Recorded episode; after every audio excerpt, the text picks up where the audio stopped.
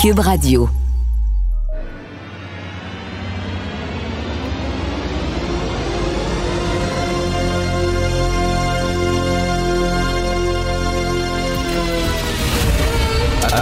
Attention, cette émission est laissée à la discrétion de l'auditeur. Les propos et les opinions peuvent choquer. Peuvent choquer. Oreilles sensibles s'abstenir. Richard Martineau. Martino. Un animateur pas comme les autres. Richard Martineau. Cube Radio. Bonjour, bon mardi, merci d'écouter Cube Radio. Alors hier, dans le Devoir, il y avait un texte sur le virage de la diversité que doit prendre le SPVM et on interviewait au cours de ce reportage-là un sociologue québécois euh, qui s'appelle Frédéric Boiron, euh, qui a écrit, qui a rédigé deux études justement sur euh, le, manque de diversité, le manque d'ouverture à la diversité dans la police de Montréal. Et lui, il dit, il faut arrêter, il faut que la police de Montréal et que les gens, même les médias, arrêtent d'utiliser le terme gang de rue il faut utiliser le terme gang criminalisé. Pourquoi? Parce que ça a l'air gang de rue, ça donne l'impression, hein, c'est un terme qui est utilisé, mettons, pour les gangs de noirs ou les gangs d'arabes ou les gangs, euh, bon, de chinois. Gang de rue, ça a l'air que ça a une connotation raciste, discriminatoire, et on dit c'est mieux gang criminalisé. Parce que là, tu dis, c'est des gens euh, qui... euh, c'est un regroupement de bandits, mais ça dit rien sur leur origine ethnique. Je m'excuse, mais je veux dire, il ça existe des gangs de rue qui sont euh, créés sur des bases ethniques. Ça existe. Demandez à tous les policiers. À Montréal-Nord, il y a des gangs de Noirs, il y a des gangs d'Arabes, des gangs de Latinos. Ça existe. C'est la réalité. C'est quoi ça. C'est les woke qui disent faut se fermer les yeux, faut pas voir la réalité. Je m'excuse, les Hells Angels, ce sont des Blancs. Ce sont des Tremblés. Ce sont des Québécois tricotés, serrés. La mafia italienne, devinez quoi? Ce sont des Italiens. Il y a la mafia russe et devinez quoi? Ce sont des Russes. À un moment donné, là, que disent les experts en criminologie? Les criminologues disent pour lutter contre le crime, faut avoir des données. Des données, des faits.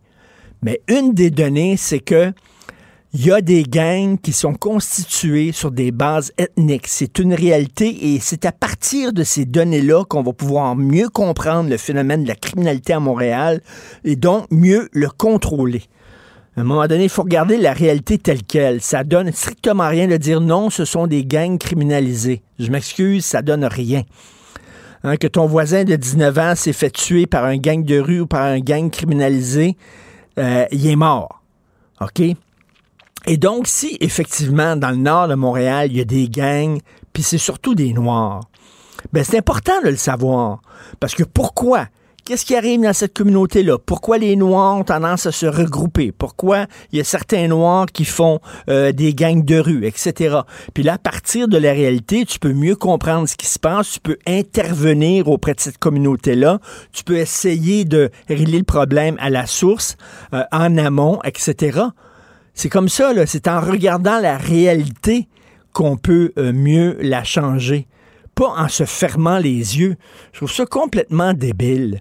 On dirait que maintenant, la seule race qu'on peut, euh, qu'on peut nommer, c'est les Blancs. Les Blancs, ça, c'est le patriarcat, c'est le colonialisme. Ça, c'est écœurant, hein?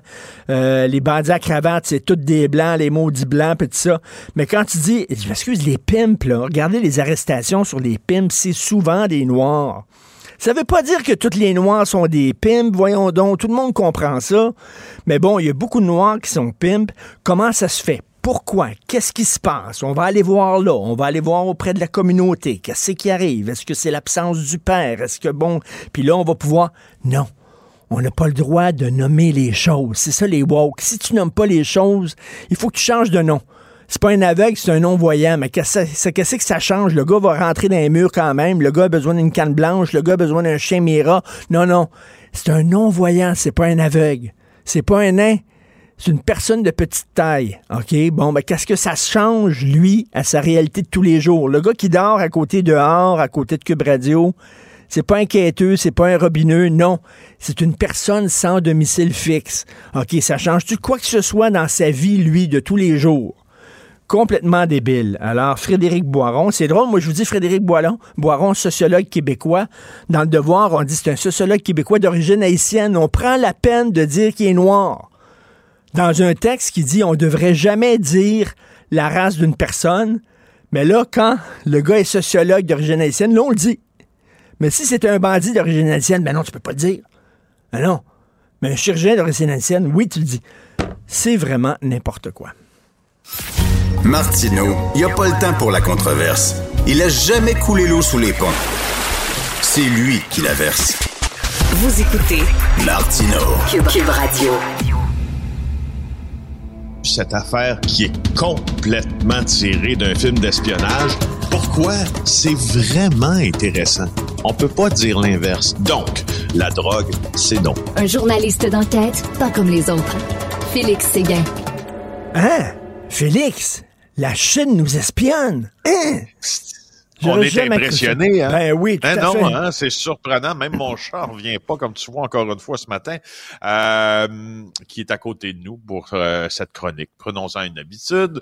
Euh, ce matin, avec Jean-Louis Fortin, avec euh, Camille Payan dans le Journal de Montréal, on te parle de cet ex-employé euh, d'Hydro-Québec qui, euh, ben, qui a été finalement, comme plusieurs autres ressortissants chinois, utilisé par son gouvernement pour voler des secrets industriels et cette fois, c'est à la société d'État. Alors voici un peu ce qui euh, s'est passé, ce que nous avons appris parce que dans l'article du journal aujourd'hui euh, du bureau d'enquête, pouvez le lire, c'est notre prétention de dire qu'il y a beaucoup de nouvelles informations qu'on ne savait pas hier.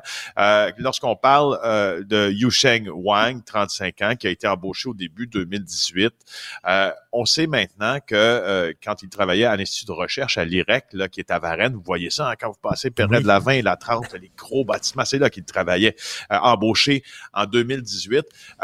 Euh, sans aucune habilitation de sécurité, hein, faut-il le mentionner, chez euh, Hydro-Québec, même s'il avait accès euh, pas à des secrets nationaux, mais à des secrets industriels quand même.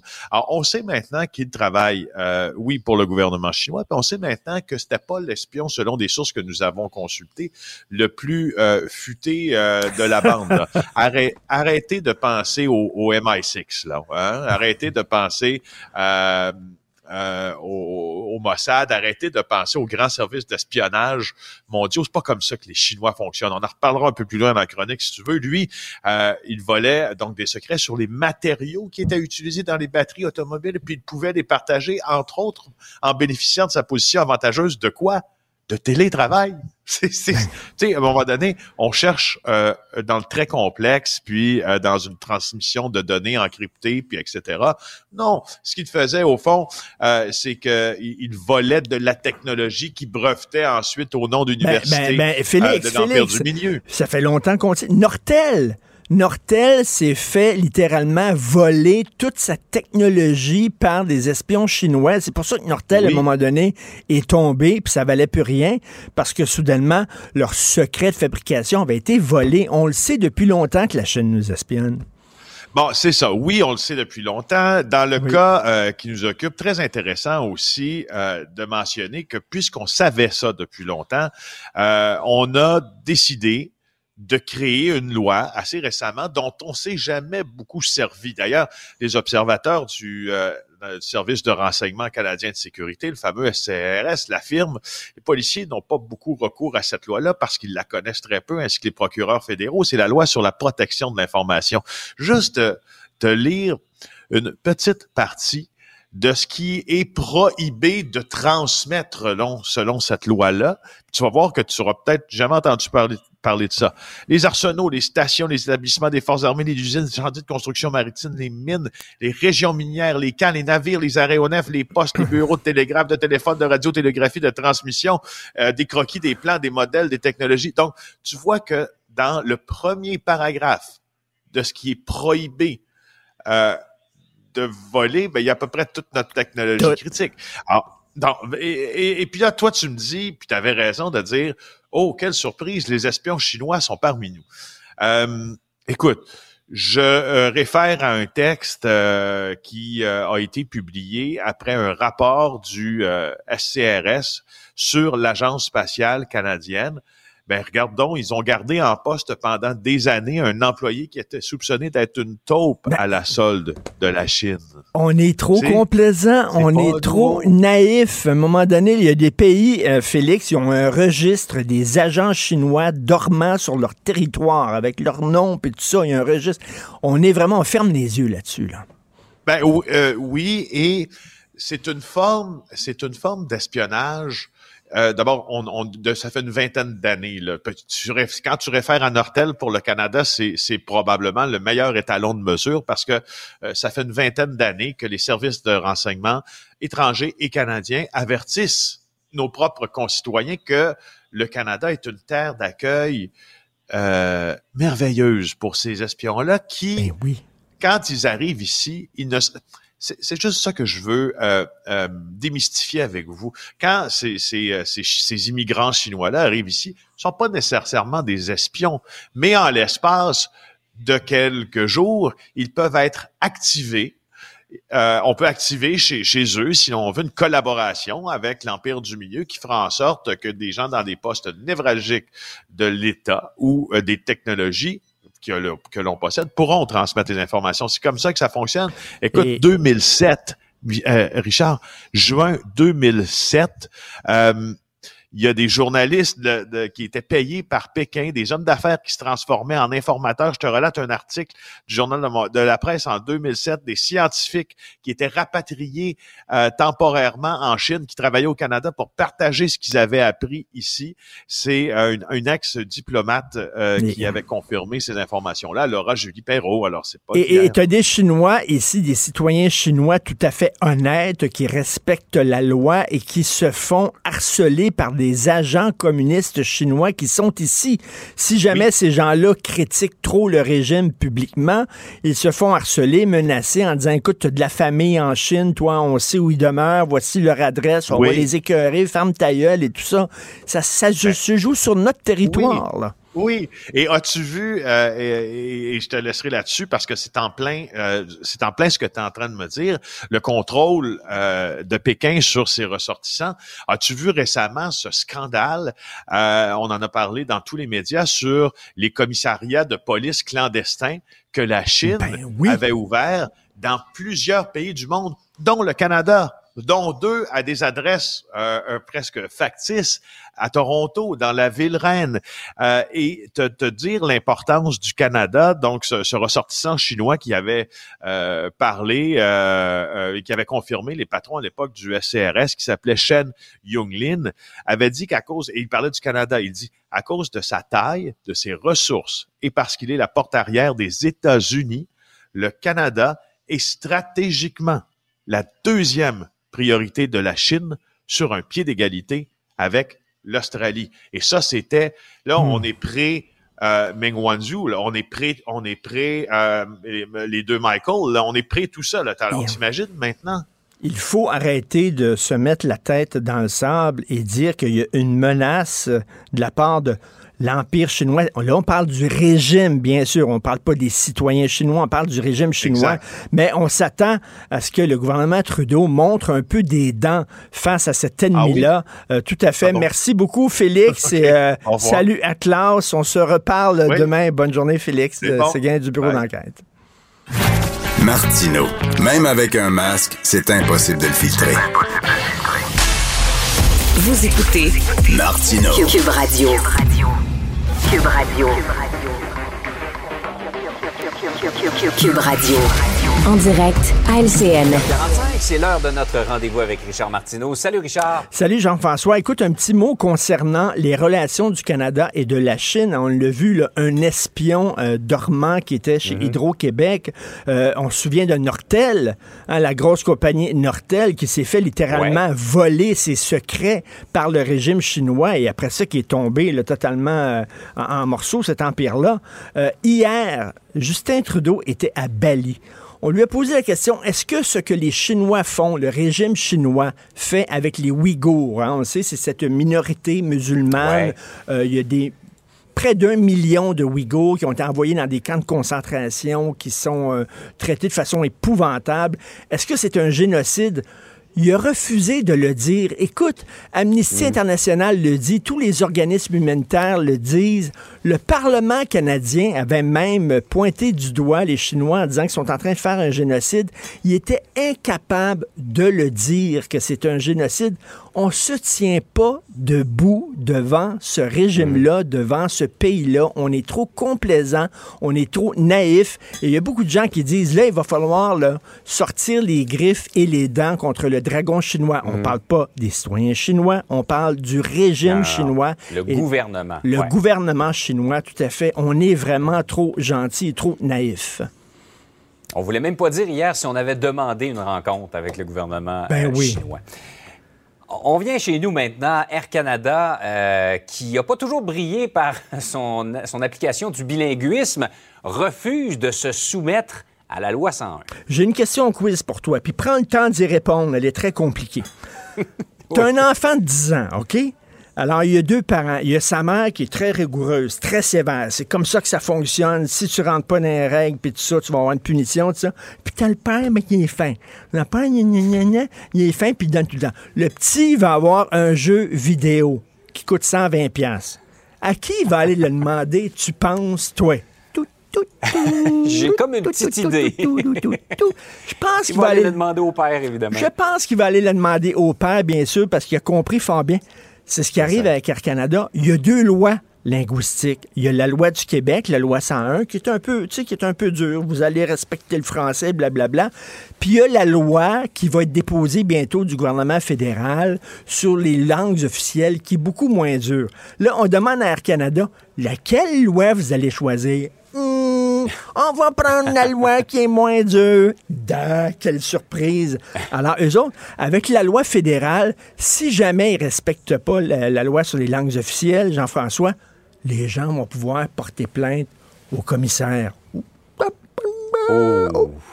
Oh, attends une minute. Écoute, un texte du devoir. Un rat de Ouais. marée de plainte au commissaire aux langues officielles. Ils sont débordés. Ils peuvent pas gérer les plaintes qu'ils reçoivent. Et là, on dit, Hey, avec la loi fédérale, si jamais ils ne respectent pas le français, vous allez pouvoir porter plainte au commissaire aux langues officielles. Ça donne rien. Air Canada sait que ça donne strictement rien.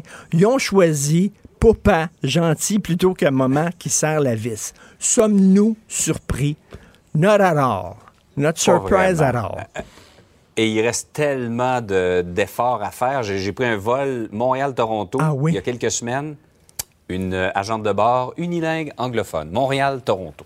Quand même euh, surprenant. Écoute, une fois, il y a un, un agent de bar m'avait dit, j'ai dit, vous devez être bilingue. Je suis bilingue, je parle anglais et grec. OK, merci. Ça résout la question. Ça résout la Hey, une autre histoire, euh, Richard, pas mal moins drôle, celle-là, qui nous montre les travers de notre système judiciaire. Un homme qui a tenté d'étrangler à trois reprises sa jeune fille de 5 ans. Il l'a étranglée jusqu'à temps qu'elle manque de souffle, juste avant qu'elle tombe évanouie. OK? À trois reprises. Une fois, c'est parce qu'elle avait perdu sa mitaine, Jean-François. Il l'a pris par le cou puis il l'a étranglée. Une fois, c'est parce qu'elle s'en allait se faire photographier pour la photo de sa classe, puis trouvait qu'elle était mal habillée pour la photo. Il a tenté de l'étrangler. Il n'ira pas en prison, Jean-François. 100 heures de travaux communautaires. C'est tout. Il va avoir un casier judiciaire, un casier criminel. Il n'ira pas en prison. Écoute, depuis l'histoire de Grimby, on s'est dit les crimes contre les attaques, les agressions contre les enfants, c'est le crime le plus grave qu'on peut faire dans notre société. Le plus grave. Le gars, il a tenté. Moi, j'ai jamais fait ça, Christy. Essayer d'étrangler ton enfant, voyons donc. À trois reprises, il ira pas en prison. Incroyable. Mais attends une minute. Lui, il avait perdu la garde partagée de sa fille. Et là, Ouais. il va retrouver la garde partagée de Ben, sa fille. donc. La DPJ a dit, ben là, on est content parce que le monsieur a fait un cheminement, il a réfléchi, puis tout ça, puis il a beaucoup changé. Et là, on va pouvoir euh, remettre la garde partagée. Donc, il va pouvoir... On passe à autre chose, on met ça derrière nous. Ben écoute, là, il a fait un cheminement. C'est important de faire un cheminement. J'espère qu'il n'arrivera rien à cette petite fille-là parce qu'on va, on va pouvoir, on va se dire, on va se regarder dans le miroir en disant, on savait ce que ce gars-là a fait. Puis à trois reprises, je trouve ça incroyable quand même. On devrait être sévère envers les gens qui lèvent la main contre leurs petits-enfants. Elle avait cinq ans, je le rappelle. Incroyable. C'est beau la réhabilitation, mais à un certain moment, il faut que ça traduise les peines, la, la gravité des crimes. Tout à fait, tout à fait. Merci Jean-François. Hey, Richard, passe une belle journée malgré tout. Belle Salut. journée. Salut. Si l'actualité était un vase brisé, ce serait lui qui recollerait les morceaux. Martino. Le choix des connaisseurs.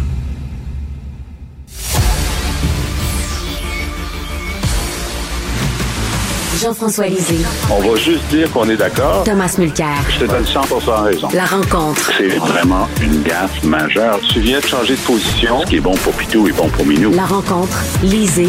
Mulcair. Jean-François, qu'est-ce qui se passe au Parti libéral du Québec? Cette saga-là concernant Mme Nichols, c'est interminable, ça en vient grotesque. Oui, alors le dernier épisode, c'est euh, le nouveau chef intérimaire, Marc Tanguay, qui a proposé de, de scinder la poire en deux, la poire étant le, euh, poste de troisième vice-président à l'Assemblée nationale que Mme Nichols voulait, mais que Mme Anglade a donné à France Benjamin. Alors, il dit, bon, ben regarde, le mandat, c'est quatre ans, donc il y en a un qui va l'avoir pendant deux ans, puis l'autre pendant deux ans. Mais France Benjamin a dit, si c'est ça, je quitte le caucus libéral. ben, voyons donc. c'est comme si les gens cherchaient des raisons pour s'en aller. Je sais pas pourquoi, mais ils ont l'air à trouver que la vie serait plus intéressante à l'extérieur du caucus Mais, qu'à mais- mais- l'intérieur. mais Jean-François, c'est pas une formation politique, c'est une garderie, bon Dieu. Eh ben, exactement. Tu sais, Bernard Landry, euh, qui nous manque tous, disait la patrie avant les partis, le parti avant les hommes et les femmes.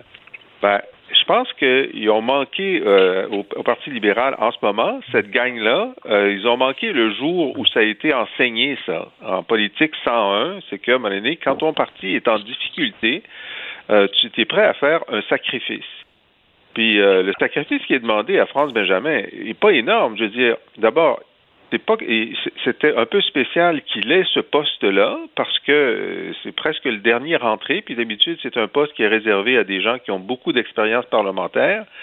Et là, on lui demande de, de- de couper la poire en deux. Il dit non. Fait que le pauvre Marc Tanguay, en fait, la personne la plus contente ce matin, c'est Dominique Anglade qui dit J'ai donc bien fait de démissionner. Ben, tout à fait, c'est ce que les gens se disent. Tom, c'est qui ça, Monsieur Benjamin? C'est qui ça, Madame Nichols? On les connaissait pas avant, là. Comment ça se fait que c'est eux autres, on dirait, qui mènent, qui ont le gros bout du bâton? Je veux dire, va dans ta Ben- chambre, pas de dessert, puis c'est tout, là.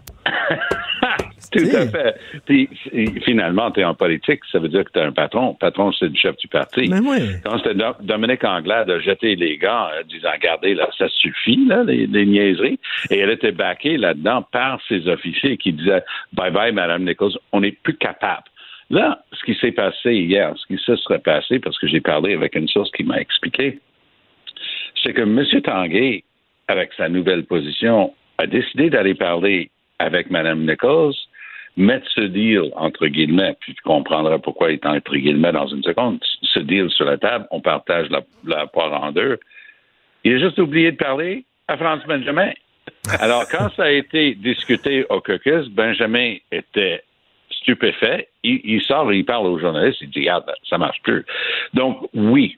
Oui, pour le bébéisme tellement bien décrit par euh, Jean-François, oui, il a raison. Je le dis depuis le début parce que On est loin d'un grand principe de démocratie ou une prise de position existentielle pour un parti politique sur un grand enjeu économique, social ou environnemental. Non, on est en train de parler d'un extra de 20 000 pièces, puis la pension qui vient avec, pour être le troisième vice-président. Donc, si on prend la moitié d'un troisième, on est un sixième de président, et on est en train de se battre là-dessus parce que et, là, je pense que Jean-François a raison.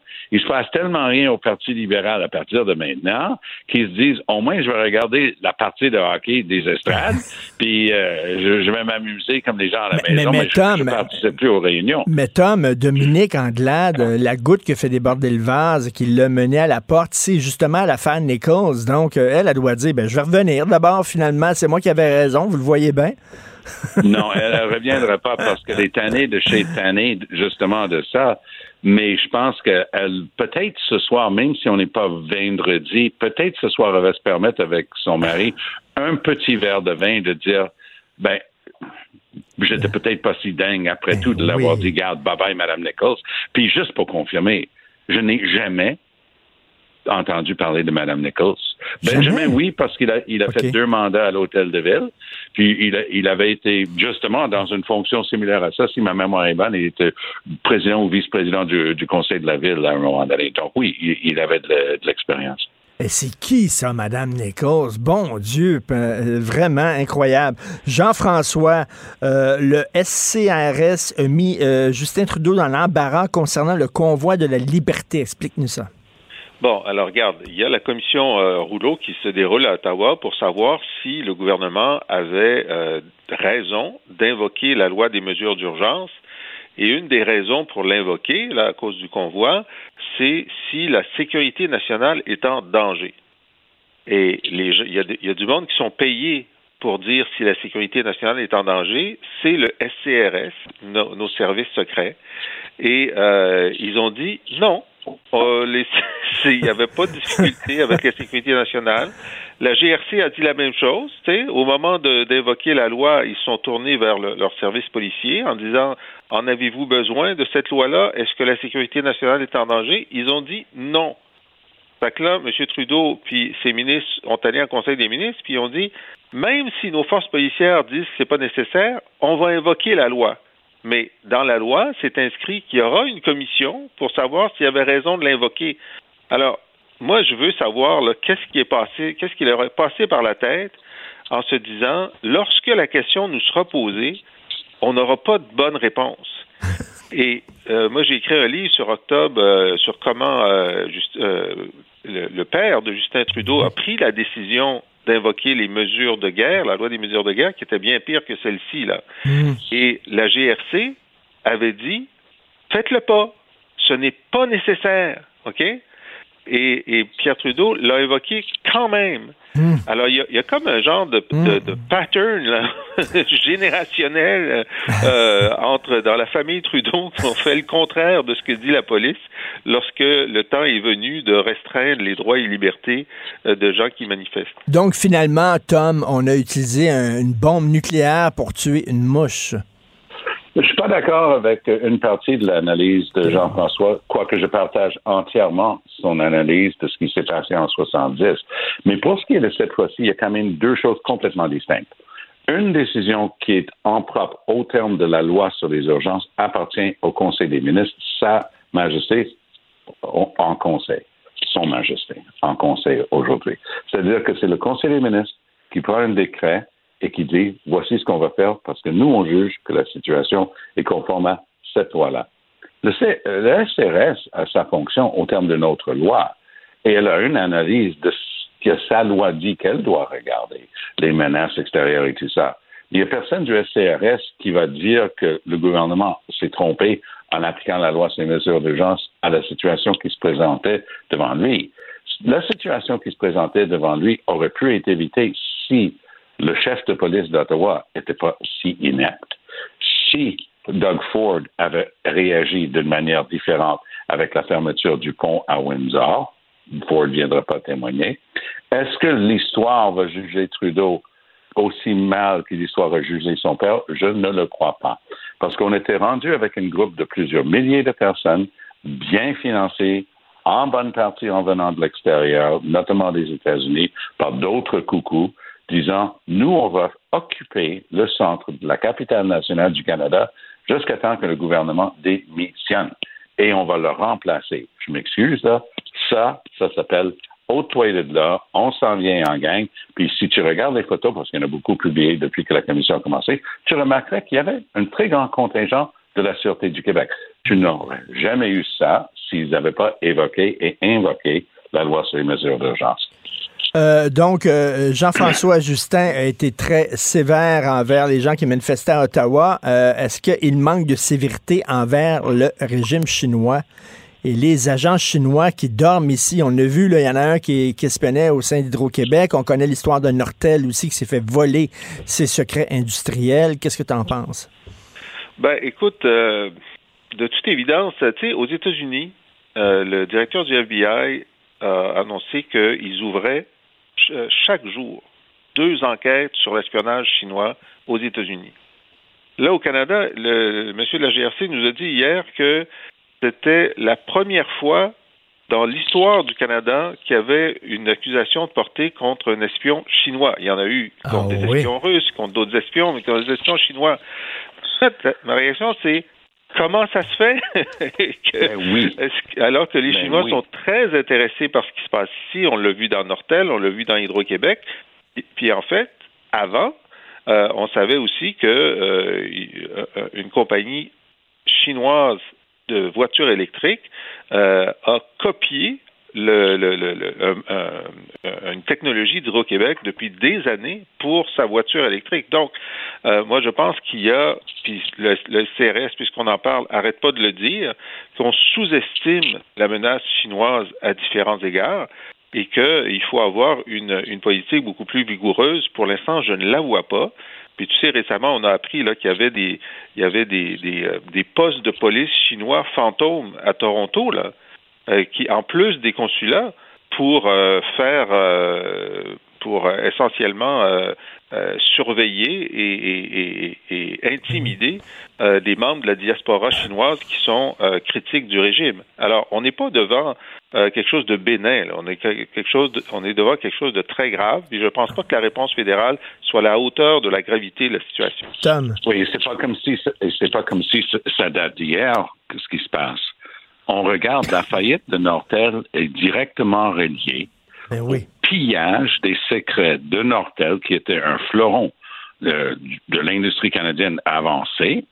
Ça a été vidé de l'intérieur par les Chinois. Les secrets ont été donnés notamment à Huawei, qui était contrôlé par le chef du renseignement en Chine, le papa, Huang Mengzhou celle qui était détenue, à mon sens, illégalement par le Canada en Colombie-Britannique jusqu'à l'arrivée de Biden. C'est hallucinant que le Canada soit demeuré aussi incapable de détecter et d'agir sur cette réelle menace qui, qui plane sur nos meilleures entreprises. Et la même chose s'applique pour tout ce qui est d'un secret gouvernemental. On est vraiment des enfants d'école. Mais Trudeau a toujours eu un faible pour la Chine et focus group oblige, il sent qu'il a Poiliev et les conservateurs en train de lui souffler dans le dos, dans le dossier de la Chine, puis whoop, tout d'un coup, Mélanie Joly, Justin Trudeau ont, des propos au moins beaucoup plus tough à l'égard de la Chine, mais est-ce qu'il va y avoir de l'action? Presque certainement pas. Un auditeur vient de nous écrire, je suis vraiment pas surpris qu'on ait démasqué des espions chinois au Québec. J'ai toujours trouvé ça louche qu'ils cachent des messages codés dans leurs biscuits. Alors... et, Tom, en terminant, tu veux parler de, du spectacle de Freeze Corleone qui est annulé à l'Olympia. Oui, oui, oui, oui, oui, euh, c'est son spectacle Sleeps with the Fishes, pour euh, citer euh, un autre parti de la famille Corleone. C'était hallucinant, ce truc-là, et Sophie Durocher avait écrit un bon papier là-dessus la semaine dernière, qui m'a donné l'occasion, parce que c'était prévu, mais d'en discuter avec un, un haut responsable euh, d'un des grands organismes de la communauté juive au Canada. Et je lui ai dit, es-tu au courant? Il dit, non, je l'avais pas vu celle-là. Ben, je dis, qu'est-ce que tu en penses? Il dit, c'est toujours délicat. Il dit, quand c'était euh, Dieudonné, il dit, ben oui, ça a été mais il dit tu finis par lui donner beaucoup plus de mérite et beaucoup plus d'oxygène. Je dis oui, mais quand même, regarde. Alors, on a regardé les citations et peu de temps après, l'avenir Brit, euh, qui est une association euh, centenaire qui, qui, est là depuis longtemps, a réussi à discuter avec les propriétaires euh, de la salle où il devait jouer. Écoutez, juste pour qu'on se comprenne bien, là, euh, Freeze Corleone disait euh, il faut qu'on devienne tous des petits Hitler. Il, il, disait que que du mal euh, du peuple juif. Et euh, je répéterai même pas l'ensemble, mais c'était bien repris mais, dans, dans, le dossier de Sophie. Et, et Jean-François, est-ce que c'est de la cancel culture, ça? Ben, écoute, euh, je veux dire, ça il faut, c'est une question de jugement. Hein? lorsque tu fais l'apologie d'Hitler, mm. tu devrais pas trouver de salles qui veulent te prendre. Mm. C'est aussi simple que ça. Euh, c si tu fais pas un appel à un appel à la violence, euh, mais que tu fais l'apologie de ceux qui ont été extrêmement violents, euh, tu es un peu sur la ligne de ce qui est permis et de ce qui n'est pas permis. Mais effectivement, il n'y a pas de droit fondamental à avoir une salle pour dire des inanités. Puis si un groupe de pression convainc la salle d'annuler le truc, ben, ça fait partie du débat public. Tout à fait. Non, non. Euh, je pense que personne qui va pleurer et ses fans pourront toujours l'écouter sur CD. Euh, merci beaucoup à vous deux. On se reparle demain. Merci, Tom et Jean-François. À bientôt. Bye bye. Joignez-vous à la discussion. Appelez ou textez le 187 Cube Radio 1877 827 2346.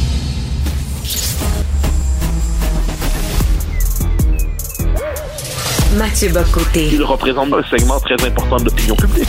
Richard Martineau. Tu vis sur quelle planète? La rencontre. Je regarde ça et là, je me dis, mais c'est de la comédie. C'est hallucinant. La rencontre. Bocoté, Martineau. Alors, Mathieu, tu veux nous parler de surpopulation? On est 8, on va être 8 milliards d'êtres humains sur cette petite planète. Oui, alors c'est l'ONU qui nous, qui nous l'annonce aujourd'hui. Ben, c'est c'est une espèce de cap symbolique. On devine qu'on était peut-être hier on le sera peut-être demain, mais on comprend que c'est un cap symbolique qui est marqué.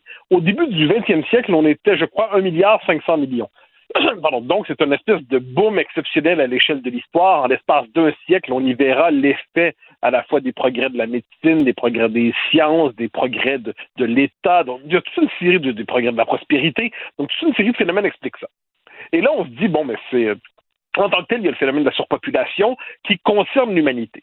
Mais c'est un problème qui, à mon avis, doit se diviser en deux parties, et là, ça vient complexifier considérablement la question.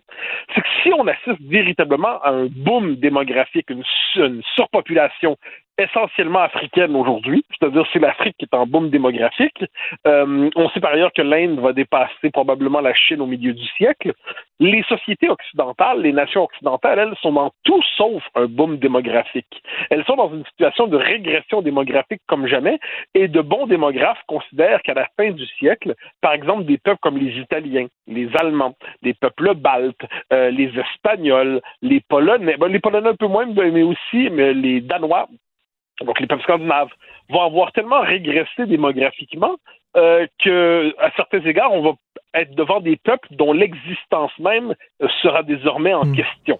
C'est-à-dire, est-ce qu'ils seront bon, euh, au sein de l'extinction démographique? Alors, c'est fascinant parce qu'on a deux phénomènes qui se croisent. D'un côté, l'humanité explose comme jamais, mais de l'autre côté, elle explose de manière très différenciée. Mmh. Et ça mmh. fait en sorte qu'on est dans une espèce de, de, de situation presque paradoxal, où d'un côté, on doit se demander est-ce de quelle manière les parties qui sont en surpopulation peuvent-elles contrôler les naissances et ainsi de suite, ou à tout le moins atténuer la courbe atténuer l'explosion des naissances? Donc ça, ça vient souvent justement avec la prospérité, le progrès des mœurs à l'occidental, l'individualisme et ainsi de suite. Et, mais de l'autre côté, de notre côté de, du, de, de la planète, eh bien, c'est comment ne pas courir à l'extinction? Et là, il y a plusieurs facteurs.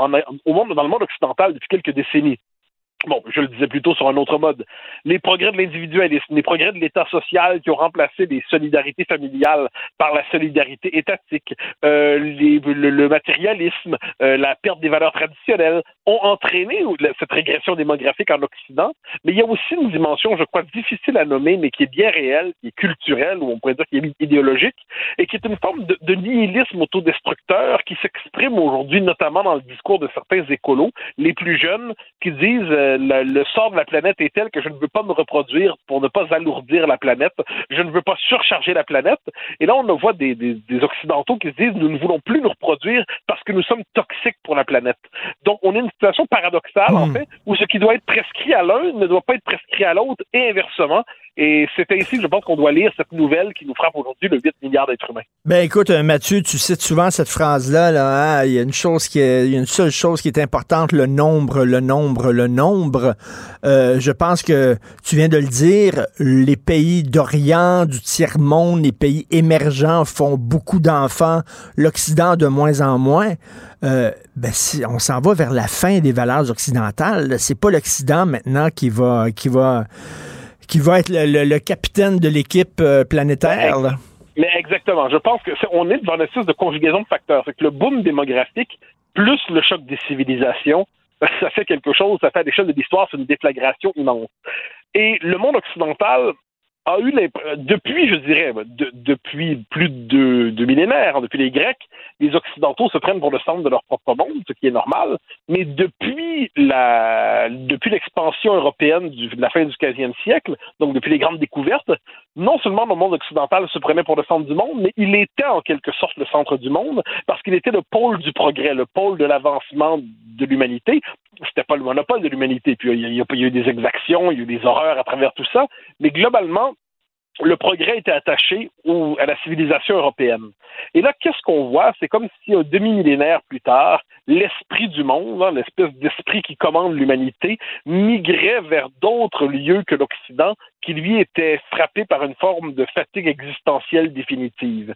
Et, et on le voit, donc c'est une civilisation qui ne croit plus vraiment en elle-même, qui qui est en train de s'éteindre en fait dans une forme de, de, du- d'universalisme incandescent, mais un peu mou. C'est-à-dire, on célèbre l'universel, certes, mais on n'y croit plus nous-mêmes, on croit même plus aux conditions culturelles de l'universel.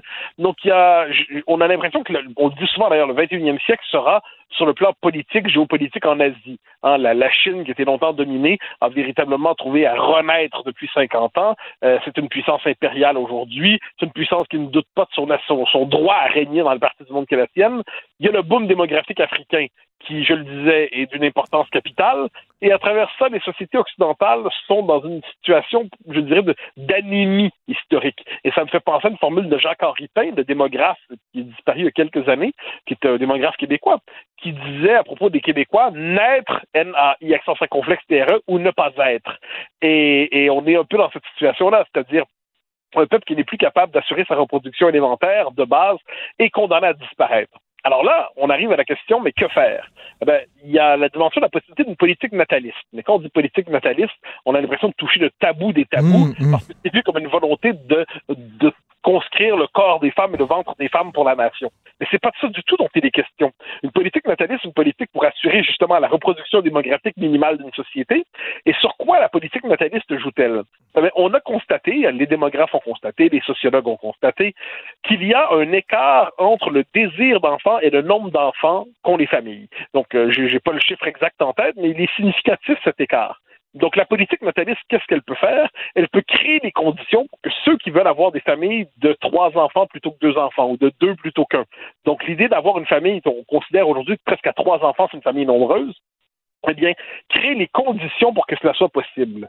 Mais là, quand on regarde aujourd'hui, par exemple, les conditions d'accès à la propriété, partout en Amérique du Nord, partout en Occident, en fait, les conditions d'accès à la propriété, la possibilité de- d'avoir accès à des services publics, donc tout ce qui, d'une manière ou de l'autre, permettrait aux familles d'avoir le soutien matériel qui leur permettrait de mener leur projet de famille plus nombreuse, eh bien, ça, c'est là que peut agir une politique nataliste.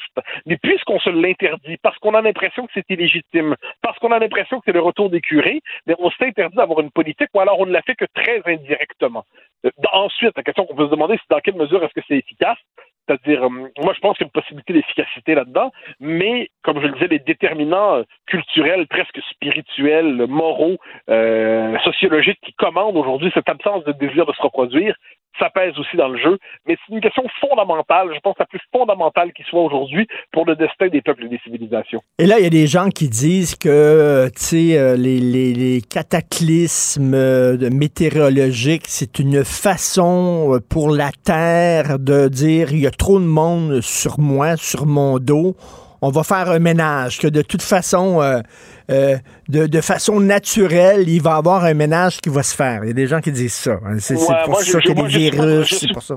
Je suis pas très animiste. Moi, là-dessus, Oui. je suis pas très Mike Shyamalan, il y avait eu un film, euh, je me rappelle pas le- le- lequel, dans un film avec Mark Wahlberg, où globalement les plantes euh, apparemment développent un système d'autodéfense devant la surpopulation et dégagent une toxine qui pousse l'humanité à se suicider. Ce n'est pas le genre de théorie que j'apprécie ou vers lesquelles je me tourne, même dans leur version sophistiquée et pseudo-scientifique. Ce que je mais mais donc le- la planète en tant que telle n'a pas de conscience. La planète n'est pas un être animé. La planète n'est pas c'est pas un gros être humain euh, en forme de boule bleue. Bon, cela dit, cela dit, notre capacité d'habiter la planète, pour ça, moi, chaque fois que j'entends les écolos nous dire euh, il faut sauver la planète, il faut sauver la planète, je comprends l'idée, mais il faut surtout sauver des condi- les conditions qui permettent à l'humanité d'habiter la planète, Con- sauver les conditions d'une humanité, d'une planète habitable pour l'humanité. Et c'est là que je pense qu'on est capable de toucher avec la question écologique bien au-delà de la secte écologiste radicale qui quelquefois s'empare de ce débat-là c'est que je pense qu'on soit de gauche, de droite, de centre, libéral, conservateur, nationaliste, euh, peu importe, l'idée que si la condition même de l'existence de, de la vie humaine sur Terre est compromise, ah ben là, il y a des possibilités politiques, de vraies possibilités politiques. Euh, mais, mais cela dit, cela dit, le discours écologiste n'est pas toujours ainsi présenté et il prend souvent une forme culpabilisante à outrance. Et puis, il peut s'accompagner, soit dit en passant, faut pas l'oublier, d'une forme autoritaire. Euh, il y a un petit débat qui circule en France en ce moment qui est assez, puis qu'on voit venir depuis un temps, où c'est pas le, le, le fantasme d'un crédit social version écolo, crédit social à la chinoise, j'entends. Donc, chaque individu devrait avoir sa carte carbone.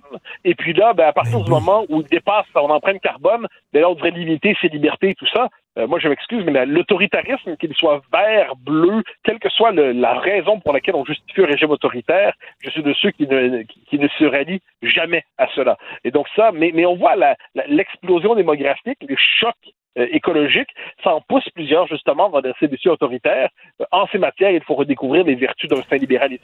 Mais regarde la pollution. là. Greta Thunberg, est-ce qu'elle va en Chine dire c'est que c'est épouvantable, vous polluez trop? Est-ce qu'elle va en Inde, par exemple? Non. Elle va toujours en Occident. Or, on n'est pas les plus grands pollueurs. Même chose pour l'explosion démographique. Je veux dire, j'ai entendu récemment là, des gens là, euh, dire euh, on fait trop d'enfants. Je m'excuse, mais on, on manque d'enfants là, ici en Occident. Il y, a, il y a un problème de pénurie de main-d'œuvre. Si vous voulez avoir une politique nataliste, euh, allez, euh, allez, par exemple, au Maghreb, aller en Inde, aller en Chine, c'est là, c'est là le problème, c'est pas nous autres. Non, mais, non, mais je suis d'accord. C'est- C'est c'est l'enjeu. C'est-à-dire qu'il y a comme, c'est ce qu'on disait finalement au début. Il y a, y a, y a peut-être trop de naissances ailleurs dans le monde, mais il n'y en a pas assez ici. Et là, l'idée, c'est pas de dire que certaines vies humaines valent plus que d'autres, évidemment pas, je veux dire, euh, mais l'idée, c'est que toutes les civilisations et tous les peuples devraient avoir droit, théoriquement, à assurer leur perpétuation, leur continuité. Mais si on souhaite justement cette continuité, si on la croit possible, si on la croit nécessaire, eh bien, il faut éviter justement un tel débalancement démographique que ça entraîne à terme justement, c'est la condition même de l'existence sur Terre. hein. Il y a le discours écologiste là-dessus, mais aussi un discours justement sur cette explosion démographique qu'il faut développer. Même sur le plan économique. Imaginons que demain, le Québec décide, pour contribuer à la lutte contre les changements climatiques, de s'abolir économiquement et sur le plan énergétique. On décide de ne plus exister ça aurait aucun effet sur la planète, même pas une goutte d'eau dans l'océan. Ça ne compterait plus. Donc là, il faut constater que nos sociétés, par ailleurs, ont fait d'immenses efforts de, vers la transition écologique déjà. Pas assez, peut-être, mais ils en ont fait. Alors que les endroits dans le monde qui devraient faire de tels efforts, la Chine, l'Inde, le Brésil, tardent à faire de tels efforts parce qu'ils considèrent qu'ils sont encore en situation de rattrapage économique. Bon, mais là, il faut peut-être demander justement avoir une conscience plus globale et cesser de croire, je le disais plutôt que puisque l'Occident s'est cru au centre du monde pendant si longtemps, pendant si longtemps, eh bien, on a encore l'impression que le sort du monde dépend exclusivement de nous. Mais se pourrait-il, justement, qu'aujourd'hui, devant notamment la, la, crise climatique qui vient, nous ne soyons pas les seuls responsables? Se pourrait-il que dans le monde qui vient, finalement, c'est peut-être pas les méthodes occidentales qui soient les, les seuls responsables de la crise qu'on connaisse? Est-ce qu'on pourrait tenir un discours? Emmanuel mmh, Macron, il y a une phrase intelligente mmh. là-dessus récemment, lorsqu'il a dit, il faut commencer à, à critiquer de manière sérieuse les pays riches non européens. Ah, mais ça, on avait oublié ça, euh, européen au sens occidental. Et peut-être parce qu'on devrait justement mmh. développer cette confiance critique aussi. Donc ça, c'est mais... une question qui est passionnante parce qu'elle permet de capter le, le, moment de notre époque, puis elle révèle aussi beaucoup d'interdits. En même temps, en même temps, les, les, c'est, comme, comme, comme tu le disais, c'est dans les pays pauvres on fait beaucoup d'enfants parce que quand tu es pauvre, ta richesse, c'est tes enfants. C'est tes enfants. Donc, euh, ils font beaucoup d'enfants. Peut-être que si ces pays-là, justement, on les, sort, on les aidait à sortir de la misère, comme nous, ils deviendraient plus confortables, plus matérialistes, plus individualistes. Ah et ben là, oui, non, mais ils feraient deux que- enfants. Mais les progrès, on considère généralement que les progrès économiques, le progrès de la prospérité entraîne une baisse du taux de natalité. Bon, Mm. ben, c'est- c'est très bien, ça va être très très bien. Cela dit, euh, au, moment où ça va s'accomplir véritablement, ben, la crise va être commencée depuis un bon moment déjà. Donc c'est pour ça que là-dessus, je, il nous faut retrouver une forme de, lucidité. J'ajouterais peut-être parce que peut-être une forme de pensée cyclique là-dedans. On a quelquefois l'impression que l'humanité fonctionne sur la courbe de fléchie du progrès, mais il y a aussi la possibilité d'une pensée cyclique, c'est-à-dire est-ce que les sociétés occidentales elles-mêmes, après avoir connu jusqu'aux ultimes bas-fonds du nihilisme et de l'autodestruction, est-ce qu'elles seront tentées par une forme de renaissance intellectuelle, culturelle, sociologique, politique? Est-ce que nos sociétés, après avoir risqué l'auto-anéantissement, pourraient être amenées à renouer avec leur meilleure part? C'est un souhait légitime. C'est peut-être davantage une espérance qu'un souhait. Est-ce que c'est possible? Je n'en sais rien. Mais à l'échelle de l'histoire, on a vu les sociétés renaître lorsqu'elles arrivaient au bord du gouffre. Peut-être parce que c'est aussi ce qui va nous permettre d'affronter intelligemment la crise écologique. Merci beaucoup, euh, Mathieu. On se reparle demain. Excellente journée. Bye. Au grand plaisir. Bye bye. Pour une écoute en tout temps, ce commentaire de Mathieu Boccoté est maintenant disponible sur l'application Cube ou en ligne au cube.ca. Tout comme sa série Les idées mènent le monde, un balado qui met en lumière, à travers le travail des intellectuels, les grands enjeux de notre société. Cube Radio. Martino, souvent imité, mais jamais égalé. Vous écoutez Martino. Cube, Cube Radio. Alors, le Canada, comme plein d'autres pays, vont participer, va participer euh, à la Coupe du Monde au Qatar, à la Coupe du Monde de soccer qui se déroule au Qatar, malgré toutes les exactions qu'il y a, malgré le fait que les homosexuels au Qatar sont passibles de sept ans de prison, malgré le fait qu'il y a 6500 travailleurs étrangers minimum euh, qui sont morts lors de la construction des superstructures, malgré le fait que les stades en plein désert vont être climatisés, ce qui est écologiquement totalement irresponsable. On va en parler avec Alexis Brunel Ducep, député bloquiste de lac, du Lac-Saint-Jean et porte-parole en matière d'immigration. Bonjour, Monsieur Brunel Ducep. Bonjour, M. Martineau. Alors, euh, on sait, vous avez beaucoup euh, parlé, euh, entre autres, euh, de, de ce qui se passe avec les Ouïghours en Chine. Euh, vous avez dénoncé la complaisance du Canada envers la Chine. Et là, on va participer à la Coupe du Monde du Qatar. Euh, écoutez, corrigez-moi, je me trompe, mais je ne sais pas s'il y a un pays qui a, qui qui a décidé de, de boycotter ces Jeux-là. Il me semble que tout le monde y va, finalement. Il n'y a, même pas eu vraiment de discussion par rapport à la Coupe du Monde au Qatar. Je pense qu'il y a plus eu des discussions à savoir euh, si euh, on, pouvait, euh, on on pouvait se, se- se- faire de la démonstration euh, en, en des gestes politiques sur place, là, comme porter le brassard, euh, par exemple, Ouais. arc-en-ciel, euh, etc. Mais il n'y a pas eu tant de discussion et c'est c'est ça qui est inquiétant, selon moi, M. Martineau. Je pense qu'on l'a vu avec euh, Pékin, on l'a vu avec Sochi, on l'avait vu avec Pékin en 2008. De plus en plus, les grands événements sportifs internationaux, les candidatures qui sont qui, qui, qui, qui, se portent pour recevoir ces, ces pays-là, ben ce sont le genre de pays comme le Qatar, comme la Chine, comme la Russie, Mm. qui eux se foutent pas mal de combien ça va coûter parce que euh, au niveau international veulent redorer leur blason. Tout à fait. Euh, il y a une réflexion sérieuse à avoir au niveau des fédérations internationales. Et là, quand je parle des fédérations internationales, évidemment, la FIFA, évidemment, les, les- les- organisations internationales olympiques, par exemple, là, euh, on sait que c'est corrompu puis qu'ils se foutent pas mal des droits humains, mais ce- ces organisations-là ne sont rien sans les fédérations nationales, sans les sélections nationales. Et je pense que ça doit partir de là. Il doit y avoir une réflexion, il doit y avoir des actions multilatérales entre les différentes fédérations nationales, euh, disons, euh, des, des pays qui respectent les droits de la personne, de dire, ben écoutez, dans vos critères de sélection pour euh, les événements sportifs internationaux de grande envergure, il devrait y avoir comme premier critère le respect des droits de l'homme dans le pays hôte. Et ça, Ben, je tout pense à fait. que ça doit se faire rapidement. Puis euh, au Canada, on parle des deux côtés de la bouche. Là, on le sait que pour Justin Trudeau, c'est très important le respect des minorités, la diversité. Puis c'est très Ah oui. correct. On le voit là, il va participer comme juge d'un soir à une émission de drag queen. Puis il dit oui, mais c'est pour montrer justement que au Canada, on soutient, euh, on est avec les, les gens des minorités sexuelles. Mais d'un autre côté, on n'a aucun problème à participer à des jeux qui se déroulent dans un pays qui dit que l'homosexualité est un crime grave et qui envoie en prison les homosexuels, les gays, les lesbiennes, les bisexuels. Christy, on parle des deux côtés de la bouche. Ben, puis j'ai rien entendu de la part de Justin Trudeau, j'ai rien entendu de la part de la ministre des Sports ni de son cabinet non plus.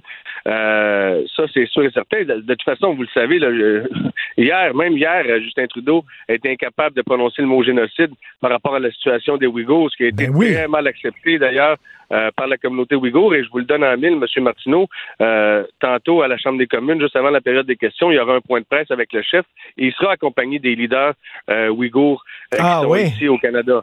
Donc, euh, que les Ouïghours sortent avec le Bloc québécois, écoutez, là, euh, ça veut dire que euh, vraiment le gouvernement libéral, comme vous le dites, est beaucoup plus dans l'image que dans les résultats. Et ça, à fait. on le sait depuis 2015. Et, euh, Mais- Eh ben, M. Oui. Brunel Duceppe, justement, parlant des Ouïghours, ça fait la première page du National Post aujourd'hui. Il était à Bali, c'est ça. Justin Trudeau était à Bali, en Indonésie. On lui a parlé, ben, qu'est-ce que vous pensez? Est-ce que c'est vraiment un génocide ce que la Chine fait? Parce que quand c'est le temps de dire que le Canada fait un génocide envers les peuples autochtones, là, il n'y a pas de problème, il le dit. Euh, mais là, la Mais Chine envers les Ouïghours, il dit pas, il veut pas le prononcer le mot. Écoutez, il y a, il y a eu. il y a- euh, Justin Trudeau a dit que le mot génocide, on pouvait l'utiliser par rapport à ce qui se passe en Ukraine. Euh, je pense que, et, c'est- et là, et je ne veux pas dire qu'il n'y a pas eu de génocide en Ukraine, c'est pas ça que je dis. Hmm. Ce que je dis, par contre, c'est que dans le dossier des Ouïghours, euh, ça date depuis 2017 que les premières études ont commencé à être faites à l'échelle internationale. Il y a eu un tribunal en Angleterre dernièrement euh, qui, qui- qui est arrivé à la conclusion qu'effectivement il y avait génocide. Je veux dire, les preuves sont, sont accablantes, elles s'accumulent partout à travers la planète. Euh, c'est clair, net et précis. Même la Chambre des communes a dénoncé le génocide des Ouïghours par une motion, là, à l'unanimité des députés libéraux. Évidemment, l'exécutif et Justin Trudeau s'étaient abstenus. Quelle, beau, quelle belle preuve de courage de juste ne pas voter et ne pas s'asseoir, de, de, de- de même pas être capable d'être présent lors d'un vote aussi important. Et pendant ce temps-là, vous avez vu la vidéo comme moi, là, celle d'hier, où euh, euh, il a l'air complètement perdu Ben quand oui. on lui pose la question. Ben oui. Impossible d'utiliser le mot. Et je peux, je peux vous dire, là, moi, je les connais, je leur parle à chaque jour. J'étais encore en Belgique euh, la semaine dernière au Forum inter- international euh, des Ouïghours euh, comme invité sur un panel. Et je peux vous dire qu'ils m'ont appelé là, hier, là, et ils étaient en beau fusil pour être polis. Là. C'est pas les mots qu'ils ont utilisés. Euh, je pourrais pas les utiliser à la radio, mais ils étaient en beau fusil. Euh, c'est inacceptable ce qui s'est passé hier. Selon moi, c'est un scandale. Hmm. C'est- carrément un scandale lorsqu'il a, en plus, il a dit qu'il faut faire attention avec l'utilisation des mots. Mais la Chambre des communes l'a dit. Le sous-comité de la Chambre des communes des droits de la personne l'a dit. Euh, des parlements partout dans le monde le disent. Euh, L'administration Biden l'a dit. Euh, des parlements partout à travers l'Europe l'ont dit. Qu'est-ce qu'on attend, là? Ben surtout, surtout, surtout que le régime chinois, en plus, nous espionne euh, de façon incroyable. On l'a vu encore euh, récemment. Donc, c'est quoi? Il veut pas se mettre la chaîne à dos. Euh, et on est trop complaisant, on est trop gentil envers, envers l'Empire chinois. Veut dire qu'ils le disent, que c'est. On n'est même pas capable, euh, Monsieur Brunel Duceppe, de dénoncer le génocide qu'ils font contre les Ouïghours. Fait qu'imaginez à quel point on est complaisant vis-à-vis ça, là, eux autres. Là. Non, mais comment voulez-vous être sérieux puis pris au sérieux? Et, et, et c'est extrêmement dommage parce qu'on le sait très bien, M. Martineau, le Canada n'est pas une puissance économique. Le Canada n'est pas une puissance militaire. Par contre, le Canada a un historique en matière de leadership au niveau des droits de la personne, qu'on s'appelle Lester B. Person. C'est un libéral qui, a, qui a fait en sorte qu'on ait casque bleu aujourd'hui partout sur la planète. Euh, qu'on pense à Brian Mulroney qui s'est battu pour euh, mettre à, à terre le régime de l'apartheid et qui a réussi et qui a été celui qui a convaincu les États-Unis et la Grande-Bretagne d'embarquer parce que c'était pas fait au départ. là. Euh, tout ça en suivant l'exemple de Jean Doré, je le répéterai toujours jamais assez. Euh, mais il y, a, il y a une opportunité pour le Canada dans le dossier des Ouïghours de prendre la balle au bon et de reprendre. Écoutez, c'est un souverainiste qui vous dit ça. Là. Euh, Mm. Si le Québec était indépendant, je vous jure que je me battrais pour que ce soit le Québec qui prenne le leadership. Mais présentement, à l'international, la voix que les Québécois ont, c'est à travers le, le premier ministre du Canada. Le premier ministre du Canada, présentement, euh, n'utilise pas cette opportunité-là. Et après ça, il va venir se draper dans n'importe quel costume de la grande vertu puis des droits de la personne, alors qu'il a l'air de, pardonnez-moi l'expression, mais de fou lorsqu'on lui pose la question. Parce qu'il a complètement perdu. hier, c'était une honte nationale, tant qu'à moi, là, euh, sa réponse. Là. C'est, un, carrément un scandale. Et pour, comme je vous dis, pour être près des Ouïghours, je peux vous dire que ça a été très, très, très mal reçu. Mais là, là, il y, a combien de personnes, selon les chiffres euh, officiels, euh, assez conservateurs, combien de Ouïghours sont détenus dans des camps de rééducation en Chine, à peu près? Dans les camps de formation professionnelle, comme le dit bien le régime chinois. Euh, il y a entre 1 et 2 millions de personnes. Euh, on est plus près, on est plus près du 2 millions que du 1 million. On a des preuves de stérilisation forcée des femmes qui sont entrées dans ces camps de concentration-là, qui se font donner des médicaments ou des vaccins en se faisant dire euh, c'est des vaccins contre la polio, c'est des vaccins contre la grippe, puis finalement se rendre compte qu'ils n'ont plus de règles. Euh, ça, ça existe, c'est factuel, ça a été prouvé. Il y, a des, y a des enfants qui sont enlevés à leur famille, qui sont envoyés dans des familles Hans. Euh, c'est ça un génocide. Un génocide, là, mm. oui, on a l'exemple de la Shoah qui a été euh, le plus affreux des génocides, je pense, qui, qui, qui a marqué euh, l'humanité à tout jamais. Maintenant, la forme de génocide que subissent les Ouïghours présentement, c'est carrément une volonté du régime chinois d'exterminer un peuple par différents moyens, dont la stérilisation forcée. Et, mais c'est, ce qui est incroyable, c'est que Justin Trudeau n'a pas peur et n'a jamais hésité à dire ce qu'on a fait aux Premières Nations au Canada, c'est un génocide culturel. On les a peut-être pas euh, tués, mais on a tué leur culture. Génocide culturel. Ce mot-là, il n'y a pas de problème à le dire lorsque ça implique son propre pays. Tabarnouche, pourquoi, euh, alors que 1 à 2 millions de personnes dans des camps de concentration en 2022, il peut pas dire le mot génocide. Pourquoi? Le père de quoi? non, puis à un moment donné, combien de tapes à gueule on va, on va ben recevoir, là? Je veux dire, on a eu, on a eu Huawei, on a eu, euh, on a eu les deux Michael, on a eu les postes de police chinois hein, euh, qui sont sur le sol euh, canadien.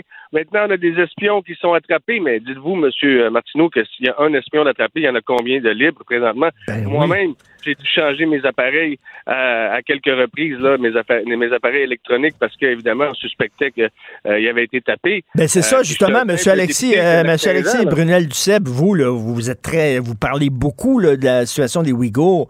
J'imagine qu'ils connaissent votre nom. Là. Il y a les agents euh, secrets du, euh, du, du, régime chinois. Ils vous ont à l'œil, là.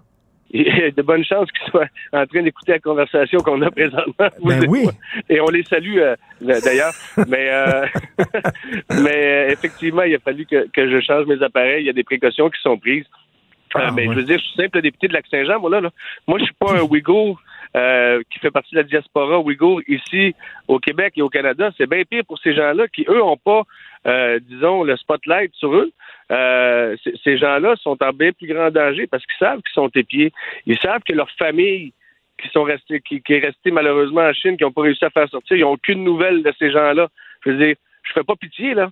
Moi, j'ai eu la mhm. chance de pouvoir parler. Il n'y a personne qui va s'attaquer à moi, M. Martineau. Là. Ils sont pas assez fous pour ça. Maintenant, ils peuvent très bien s'attaquer aux familles des Ouïghours qui parlent.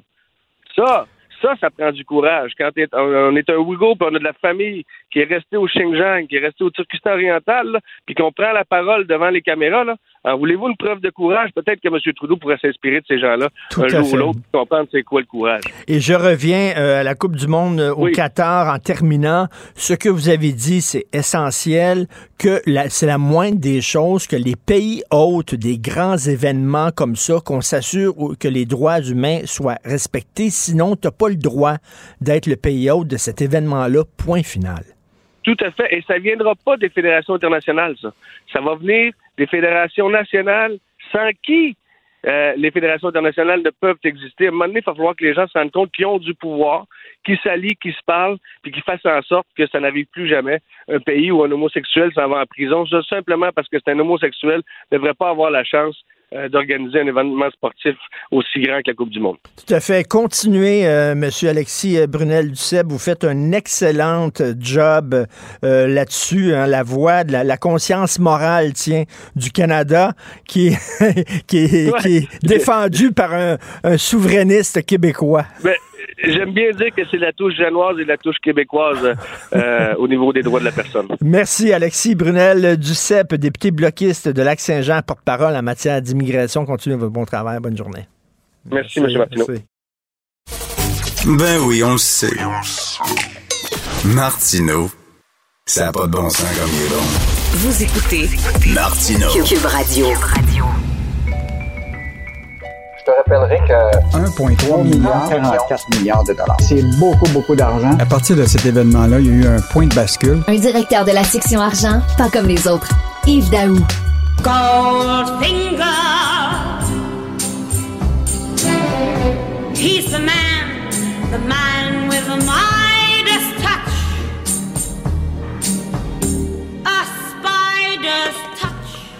Alors, Shirley Bassey, vous avez bien sûr reconnu le thème de Goldfinger de James Bond. Est-ce que le prochain James Bond va se dérouler au Québec, euh, Yves Daou? Il y a- des bonnes chances. Et c'est quoi? C'est que si les Chinois s'intéressaient à la route de la soie, maintenant ils s'intéressent à l'autoroute électronique.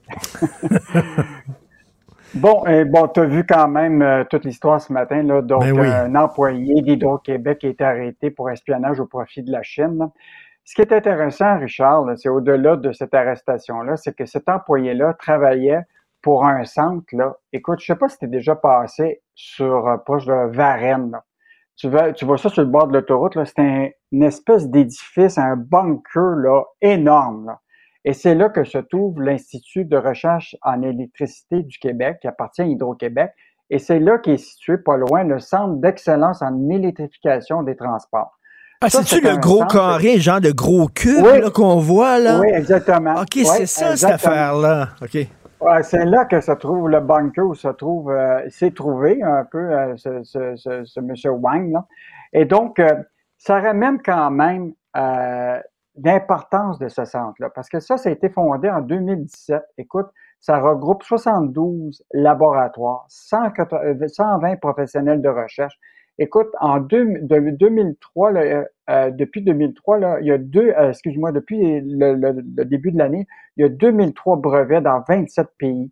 Écoute, c'est euh, vraiment des spécialistes dans le domaine de la batterie électrique. Et donc, ce qui est intéressant, c'est que là, on s'aperçoit que c'est quand même névralgique l'information qui se Ben trouve oui. là. Et là, ce qui est intéressant, c'est que même ce laboratoire-là ou ce, ce centre-là là, est en, euh, travaille avec l'armée américaine, l'université de Berkeley. Euh, donc, euh, c'est quand même un lieu privilégié pour la technologie euh, québécoise. Et ce qui est intéressant, c'est que tout récemment, celui qui dirigeait ce centre-là, qui s'appelle Karim Zahib, là, écoute, il est parti, il a été relevé de ses fonctions en 2020 pour occuper des nouvelles fonctions Investissement Québec. Puis, il s'est retrouvé à Investissement Québec, puis il est, il est parti d'Investissement Québec pour fonder sa propre entreprise. Puis là, hier, on a essayé de rejoindre Pierre-Luc Marcil, qui est devenu le nouveau directeur général de ce centre-là, puis il n'était pas disponible. Alors qu'il y a quand même une controverse chez lui. Et là, ils nous ont dit, le directeur est actuellement au Japon en train de tisser des liens avec des chercheurs asiatiques. Oh, OK. Au, au moment où il y a une controverse ici, même au Québec, que quelqu'un est arrêté pour espionnage, lui, il ne peut pas nous parler alors qu'il est en, en Asie. Donc, euh, quand même un, un sujet assez, euh, écoute, ça pourrait Mais- faire l'objet presque d'un. Mais c'est intéressant parce que le, le monsieur en question, monsieur Wang, moi, ce que, qui, qui- qui espionnait pour la Chine, ce qui, ce qui, ce qui m'intrigue, Yves, puis je pense qu'on n'a pas tous les détails, mais c'est-tu des gens qui sont formés en Chine, qui sont envoyés ici, puis euh, plantés dans une entreprise où c'est quelqu'un qui était à Hydro-Québec, à un moment donné, qui est contacté par des agents chinois en disant Écoute, on sait où tu as, de la famille en Chine, voici où ils demeurent, voici leurs photos. Si tu l'ouvres- livres pas des informations, euh, on va s'attaquer à, tes proches. Sais-tu, sont-ils obligés de le faire? Ils ont-ils été formés pour être espions? C'est ça qu'on sait pas trop trop, là. Mais, ce qu'on sait, par exemple, c'est que lui, là, il est arrivé en 2008, là, donc euh, après que Zahib, euh, Ka- Karim Zahib, là, qui a été le, qui est devenu directeur général, donc les chances que lui ait engagé M. Wang sont grandes. Mais ce qui est intéressant, c'est qu'on a découvert qu'un nombre de brevets qui ont été enregistrés avec M. Wang et aussi comme inventeur M. Karim Zahib, qui Hmm. était son grand patron. Donc, Hmm. il y a des bre- un brevet actuellement qui, était, qui a été déposé qui contient son nom. Ça veut donc dire qu'il a travaillé sur les anodes de, de, de, de lithium pour les batteries électriques. Là. Donc, c'est quelqu'un qui, qui connaît très, très bien. Alors, donc, là, ce qu'on ne sait pas, c'est que est-ce qu'il a partagé une partie des secrets d'Hydro-Québec à la Chine? Euh, ça, c'est ce qu'on va découvrir euh, au niveau de l'enquête. Mais tu sais, là, Richard, là, ce qu'on voit, là, c'est qu'on est, on est un peu, euh, un peu naïf et insouciant par rapport à la Chine. Juste te rappeler là, que en, le 22 janvier 2018, Philippe Couillard est descendu pour une mission en Chine. Et avec le même monsieur là, qui on cherche depuis un bout de temps, là, Karim Zaïb, qui était le directeur du centre, ils ont signé une entente avec une compagnie euh, chinoise qui s'appelle Dongxi King Power pour justement licencier la technologie pour les batteries électriques du Québec. Et ça, c'est en 2000, de- 2018. Bon, il y a eu cette entente-là, mais finalement, la compagnie n'a pas eu assez d'argent pour aller plus de l'avant, mais il y en demeure pas moins qu'on a fait Mais- ces efforts-là, comprends-tu, pour licencier de la technologie. Et euh, la question qu'on se pose, là, c'est est-ce qu'il y a un danger à faire tout ça en s'assurant qu'on a du personnel ici, on fait des ententes à l'international? Euh, donc, euh, gros sujet de discussion à l'intérieur oui. d'Hydro-Québec. là. Qu'est-ce qu'ils vont faire avec tout ça? Là? Écoute, euh, vendredi dernier, j'ai participé à l'émission Le Monde à l'envers, animée par Stéphane Bureau à TVA, puis un des sujets, c'était la guerre. Est-ce que, bon, on a encore besoin d'une armée, les forces armées canadiennes? Et moi, je disais, ben, il y a différentes façons de mener une guerre. Quand on pense guerre, on pense bien sûr à des tanks, à des missiles, à des gens qui se tirent dessus. Mais ça, c'est une guerre économique. On est en guerre économique avec l'Empire chinois, actuellement. Et Richard, je veux juste te rappeler que CNBC News dimanche a annoncé que le Pentagone américain veut mobiliser une partie de nouveaux fonds de centaines de millions de dollars pour être capable de ce qu'on appelle l'exploitation Made in North America des matériaux critiques au Canada. Hmm. Ça veut dire que déjà, là, la bataille pour les ressources naturelles liées à la filière électrique là, intéresse les Américains. Parce que je veux juste te rappeler, qu'au cours des dix dernières années, la Chine a fait l'acquisition et a investi dans 89 sociétés canadiennes liées au secteur minier qui est au Canada. Là. Donc, euh, puis les minéraux critiques, on en a parlé la semaine dernière, là.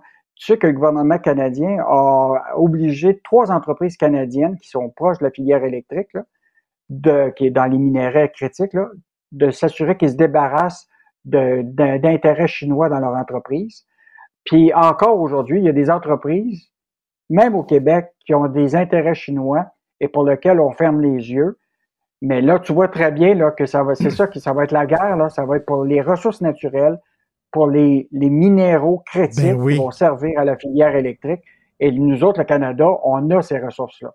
Donc, euh, l'armée américaine veut investir dans des compagnies minières au Canada. Euh, C'était rapporté par CNBC News là, euh, dimanche. Donc, euh, quand même, euh, la prochaine guerre va être probablement euh, sous-sol. Ben oui, tout à fait. Alors, des textes passionnants aujourd'hui, justement, de Francis Alain, de Martin Jolicoeur euh, dans la section argent. Et il faut souligner aussi euh, la chronique de Michel Gérard aujourd'hui et euh, Yves. La construction a ralenti et ça n'augure rien de bon parce que quand la construction va, tout va, mais quand la construction va mal, tout va mal. Écoute, puis là, regarde le- la- la- les diminutions, là, autant de construction là, les mises en chantier, les dépenses à rénovation. Euh, écoute, la- la- écoute, c'est, ça va, euh, ça va diminuer de façon drastique là. Euh, donc, euh, puis ra- rappelons quand même là que 287 000 travailleurs dans la construction qui se sont partagés l'année passée 8,7 milliards en salaire. là. Donc, euh, si la construction va pas bien là, dans ce secteur-là, là, euh, on- il va y avoir du monde qui vont, euh, vont perdre des revenus. Alors, on dit c'est à cause de quoi? Euh, Michel, il dit c'est euh, les coûts de financement qui ne cessent de grimper, euh, remonter des taux d'intérêt. Donc, c'est de plus en plus cher maintenant faire des gros euh, chantiers. Donc, un, un texte assez déprimant aujourd'hui. Merci beaucoup, Yves Daou. on se reparle demain. Salut.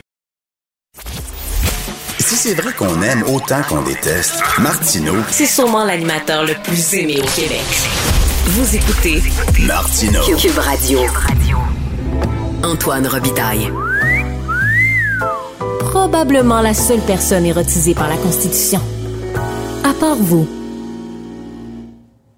On attend Antoine Orbitaille. Je veux lui parler, bien sûr, d'Air Canada. Euh, il écrit une excellente chronique dans le Journal de Montréal, Journal de Québec, justement là-dessus. Salut Antoine.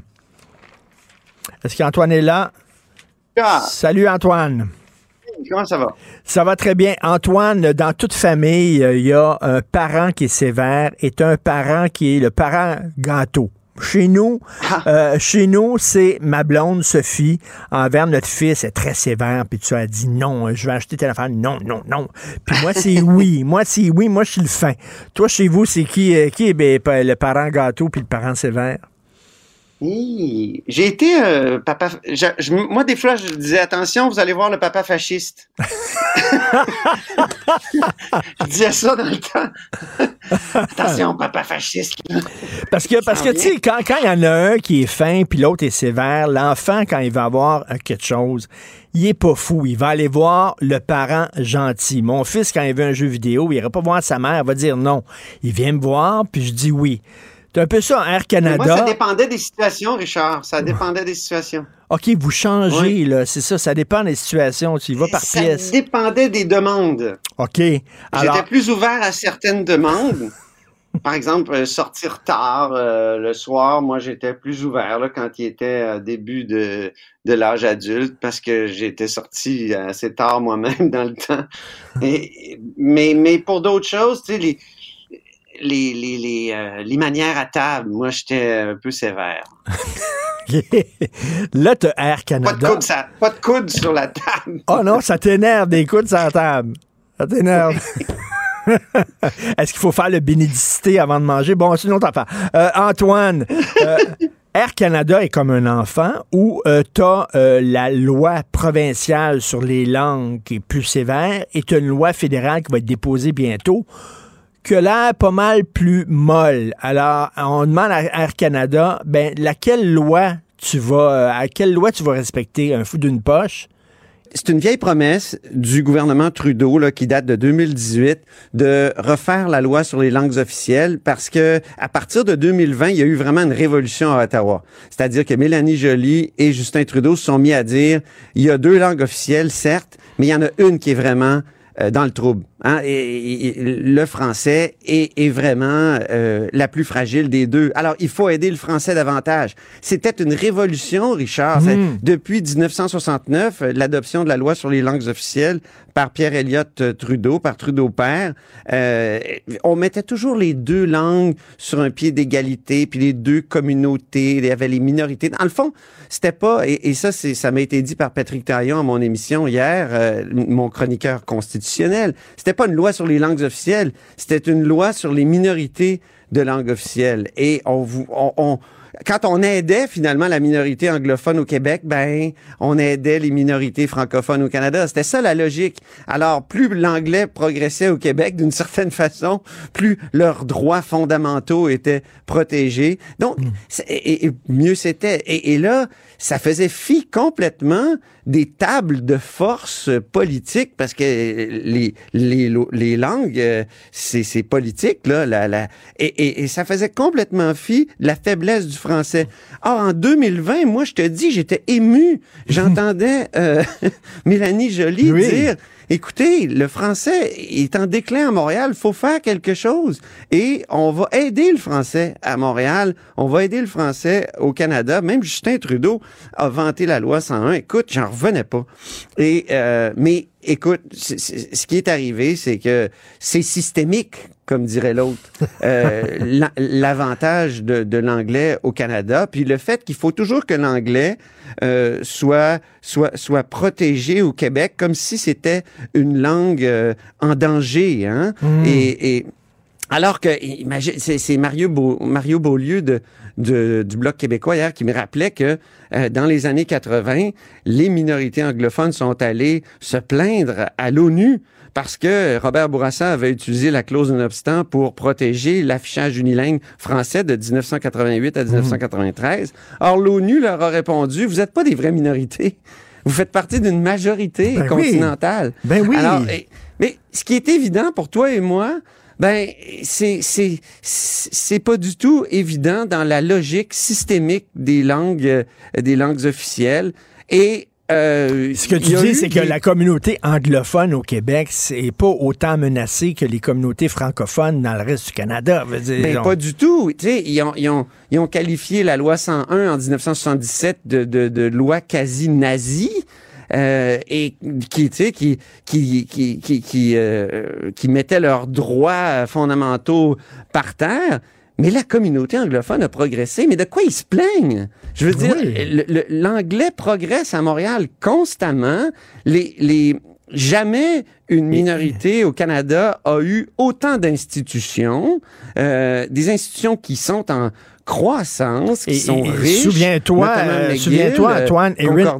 Erin O'Toole, l'ancien chef du Parti conservateur, l'avait dit ça justement, qu'on ne peut pas faire le, le parallèle entre les deux. Là. Oui, mais c'est le système qui a fait que le projet Mhm. de loi, ça, ça a commencé par le projet de loi C-32. Euh, là, après ça, les- les- les- il y a eu élection en 2021 euh, et la loi et, et le projet de loi est tombé au feuilleton, est mort au feuilleton. Puis là, on a fait la loi C13 et c'est plus Mélanie Joly qui en est responsable, c'est Madame Petit Pas Taylor. Elle est bien nommée, c'est les petits pas, c'est justement des, des petits pas pour la symétrie. Il y a quelques éléments d'asymétrie. Euh, on l'affirme, tu sais. Mais moi, ça me fait penser euh, à la conception, à- au concept de société distincte dans le temps dans Meach, ou euh, après qui a été utilisé dans certains jugements. Dans... Donc, elle, elle a été appliquée d'une certaine façon, cette, cette, euh, cette notion-là. Puis la notion de nation qui a été reconnue en 2006 par le Parlement du Canada, ben c'est des, c'est des concepts que finalement la, la majorité du, au Canada anglais finit par accepter là, à, à force de débat puis de mais il faut pas que ça ait de conséquences juridiques. Et, et c'est ça la symétrie. C'est la même chose dans la loi C13. Ce qui est- C'est admirablement expliqué dans le chapitre 20 d'un livre qui vient de paraître, qui a été lancé hier, euh, de, de, qui, qui s'intitule Le piège des langues euh, officielles. Et, et- écoute, moi j'ai interviewé, euh, euh, j'ai- j'ai j'ai- j'ai déjà parlé à, à Éric Poirier, l'auteur, euh, pas pour ce livre-là, parce que là il peut plus me parler parce qu'il est rendu euh, fonctionnaire au gouvernement du Québec, mais euh, tu sais, il a fait son doctorat sur l'histoire des langues officielles. C'est un livre, moi je, je me promets de le lire au complet. Hier, je l'ai reçu, donc j'ai pu lire le chapitre 20 sur euh, justement la volte-face du Parti libéral du Canada, et, et, et c'est déplorable. C'est c'est dommage. Tu sais, euh, Mélanie Joly a publié un livre quand elle voulait euh, devenir une politicienne connue. C'est un livre qui est très mal écrit, qui est, qui est pas très bon. Euh, je, je la taquine avec ce livre-là et même la dernière fois après l'entrevue, elle m'a dit s'il te plaît, arrête de me parler de mon livre. S'intitule ce livre-là, il s'intitule Changer les règles du, jeu. Oui. Ben, elle a voulu changer les règles du jeu, puis je lui lève mon chapeau en matière de langues officielles pour qu'on passe de la symétrie pure à l'asymétrie en matière de langues officielles. Ben, elle a pas réussi à changer les règles du jeu. Je suis désolé. Et là, c'est euh, le constat qu'on doit faire. Puis la loi va être adoptée là à, à- à marche forcée avec l'appui du NPD qui a, qui a viré sa veste parce que sous Thomas Mulcair, on, on était favorable à l'application de la loi 101 aux entreprises fédérales et non Mais- et non le choix. Tu sais évidemment la liberté Ben c'est de ça, choix. exactement. Ils ont le choix. là. Air Canada a le choix. On leur dit soit vous respectez la loi provinciale qui est Ben, ils vont plus- l'avoir quand la loi va être adoptée. C13 n'est pas encore adopté. Il, il il va peut-être avoir un miracle, mais... euh, mais tu sais, euh, Mais tu sais, un fou d'une poche, là, Antoine, le français Antoine, au Québec. Ça serait une façon d'aider le français au Québec, là, Ben concrète. Oui. Ben, Antoine, le un fou d'une poche, Air Canada, tu leur dis, vous avez le choix entre une loi qui est beaucoup plus rigoureuse puis une loi qui va euh, vous permettre de, vous foutre un peu du français.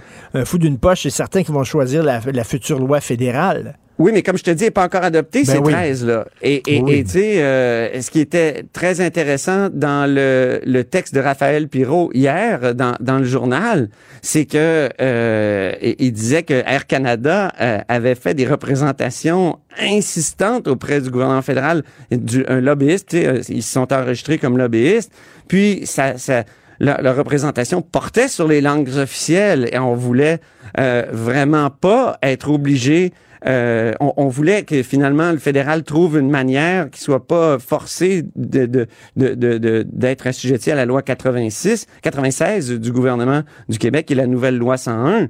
Donc, euh, euh, mais là peut-être il reste quelques jours, je sais pas. Et c'est, ils auront peut-être pas le choix si euh, il y a une espèce de miracle à Ottawa. hein. Il y a le miracle de Noël. Ben, il pourrait avoir le miracle à Ottawa en matière de langues officielles. Et Mélanie Joly pourrait euh, euh, lâcher l'Ukraine quelques minutes puis dire euh, voilà et la Chine et, et- et venir et, et dire euh, voilà je, je voulais que ce soit mon leg.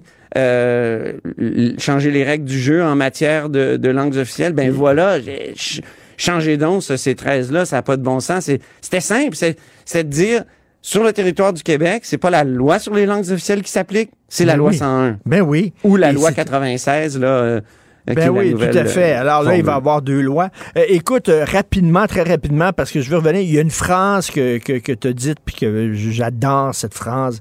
Il faudrait, à un moment donné, que les fédéralistes fédéralisent. Hein? Ah oui. On a pris ça comme promo ici pour ton émission, et j'adore la phrase que tu utilises. Euh, oui. Écoute, encore le fédéral qui dit, ben là, on va se mêler de votre système de santé, on va vous donner de l'argent, mais Ben euh, oui. with strings attached, puis vous avez respecté certaines conditions. Et là, je reviens à ça. On vit-tu d'une fédération ou pas? Si on vit d'une fédération, ben, je veux dire, c'est pas un gouvernement central qui impose ces mesures, c'est qu'il faut respecter aussi les juridictions Ben oui. provinciales. Ben oui, c'est même euh, une thèse en sciences politiques que le Canada n'est pas vraiment une fédération, c'est Ben une oui. quasi-fédération. Hein, tu sais, quand tu as le gouvernement central qui nomme euh, toutes les personnes clés dans le régime, que ce soit les juges, euh, le chef d'État, tu sais, il nomme le chef d'État. Il nomme, il nomme les chefs d'État de chaque province. euh. Donc, on n'est pas en, en, en, en, en- en présence d'un fédéralisme où les paliers sont censés être euh, égaux dans leur, et, et, et souverains dans leur champ de compétences. Alors, c'est ce qui est triste. Moi je, moi, je pense que la crise au Parti libéral du Québec actuellement, elle vient de, de, de très loin. C'est-à-dire que quelque chose qu'on a mis sous le tapis depuis le référendum de Charlottetown, c'est que ces gens-là, dans le temps, avaient une conception de la fédération qui était complètement différente de celle des trudeauistes. Hein? Et, et pensons au référendum de Charlottetown. Il y a, peu de gens qui s'en souviennent. Ça fait 30 ans. Mais d'un côté, tu avais Trudeau et Parizeau qui étaient pour le non à Charlottetown. Et de l'autre côté, tu avais Mulroney et Bourassa. Et, et, et ici, au Parti libéral du Québec, je veux dire, c'était des gens qui étaient fédéralistes au sens de Claude Ryan, au sens de Georges-Émile Lapalme, au sens de Jean Lesage. et, et, et, et maintenant, euh, ils ont mis ça sous le tapis. Ils ont dit, on parle plus de constitution. Non, faut plus parler de ça. Mais ils en ont perdu le, le- comment dire, l'habitude d'essayer de penser le Québec dans la fédération. Et, et, et il y a juste, il, il y a juste resté Benoît Pelletier là, sous, sous Jean Charest jusqu'en 2008, mais ça fait déjà longtemps. Mais depuis ce temps-là, il n'y a plus aucune pensée autonome du Parti libéral Tout du Québec fait. sur la fédération. Ils sont plus fédéralistes. C'est tous des anciens candidats de- du Parti libéral du Canada. Écoute, Fred Beauchemin, les nouveaux, là, c'est- c'est c'est incroyable. Euh, Il il y, a, il y a Brigitte Garceau qui a été élue euh, aussi à Montréal. Elle est une, une ancienne vice-présidente du Parti libéral du Canada au Québec. On est dans une situation complètement différente, mais c'est pourquoi il- les, les- les Québécois le sentent. ça. Ils connaissent pas tous les détails de la Constitution comme moi, érotisé par la Constitution, mais ils sentent que, tu sais, tu sais, tu sais, au début, le go là, euh, il y avait son son logo multicolore là, qui ressemblait à un cacatoès. Je sais pas si tu te souviens. Oui, oui, oui, ben oui. La CAQ, c'était toutes les couleurs. Ben oui. Puis à un moment donné, là, en 2015, C'est devenu bleu. parce que Pierre Calpelado était à la tête du Parti québécois, il s'est dit, là, faut que j'arrête d'être entre les deux chaises, puis, tu sais, le cacatoès, ça suffit, là. On va reprendre le bleu, on va mettre une fleur de lys, puis on va se donner un plan pour les nationalistes. Bon, c'est peut-être de la poudre aux yeux, parce que sur 21 demandes, il n'y en a pas beaucoup qui, qui ont été euh, a- acceptées là, Par depuis fédéral, quatre mais- ans. Mais au moins, il y avait une conception du Québec fédéraliste, dans le fond. Et, et Il- quelle est, et quelle la conception du Québec, effectivement, du Parti libéral? Et, et, euh, Antoine, c'est pour ça que j'aime autant tes chroniques, tes interventions et ton émission à Cube. Les gens qui disent les débats constitutionnels, c'est abstrait, c'est de l'enculage de mouche, ça n'a pas d'impact sur notre vie personnelle. Alors, Antoine nous rappelle régulièrement que Oui. non, la Constitution, ça a un impact sur tout au Québec et au. Canada. C'est le contrat de base. Ben tout à fait. Et euh, donc, euh, ben continue euh, d'érotiser comme ça la Constitution. Et on écoute ton émission, cher Antoine. Salut. Merci Antoine beaucoup, Autant. Richard. Merci de ton accueil. Merci. Bye. À bientôt. Martino. Le parrain de l'actualité.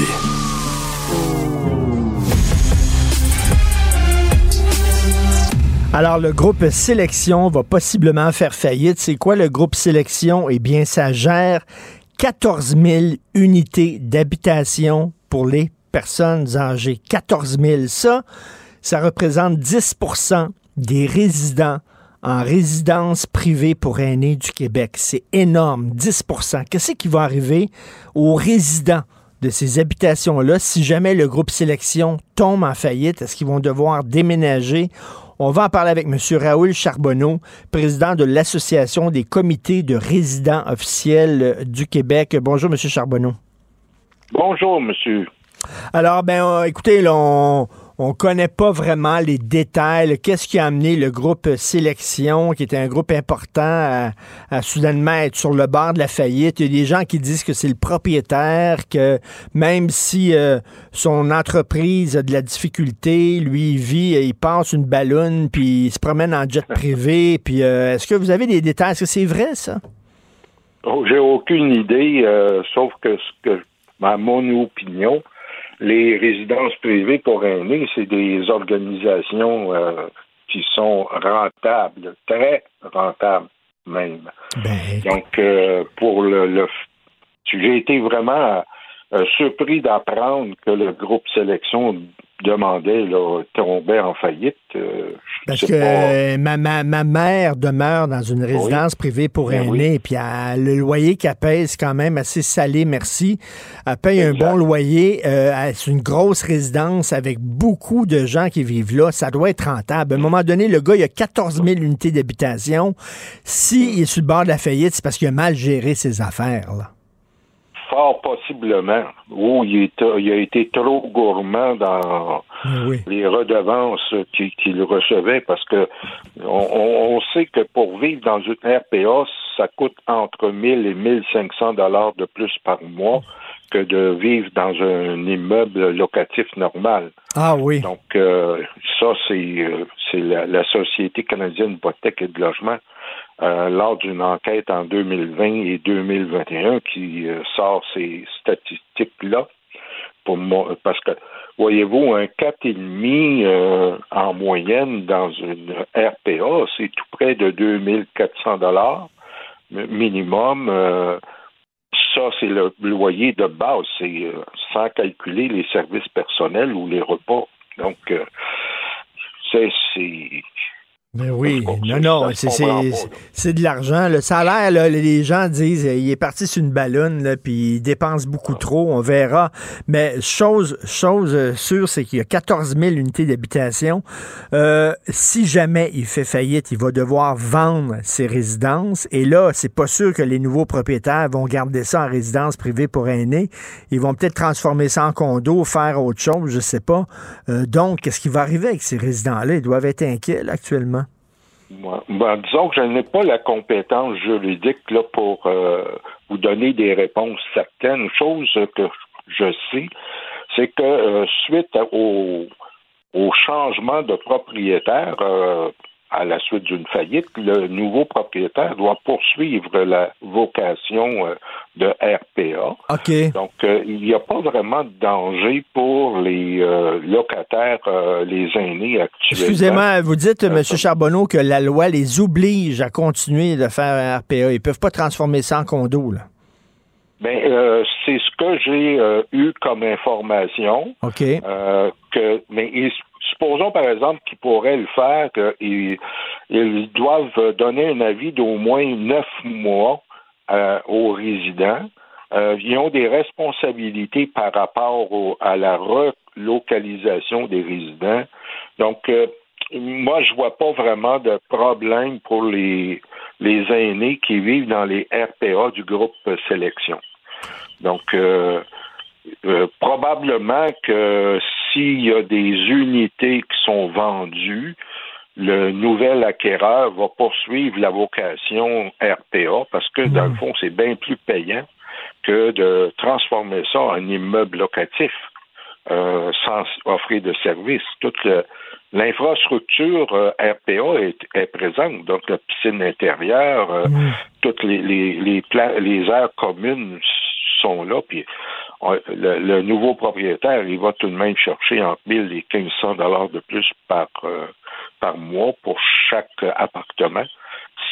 En tout cas, moi, moi, je vois, je vois pas vraiment de problème euh, pour les euh, résidents du groupe Sélection, même si c'est vendu. Je- J'en discutais justement avec un membre de la CROC euh, qui vit dans une euh, résidence Sélection et lui, il voit pas du tout de problème. Mais, mais à chaque fois qu'on est locataire puis qu'il y a un nouveau propriétaire, c'est certain que ça nous met tout le temps anxieux.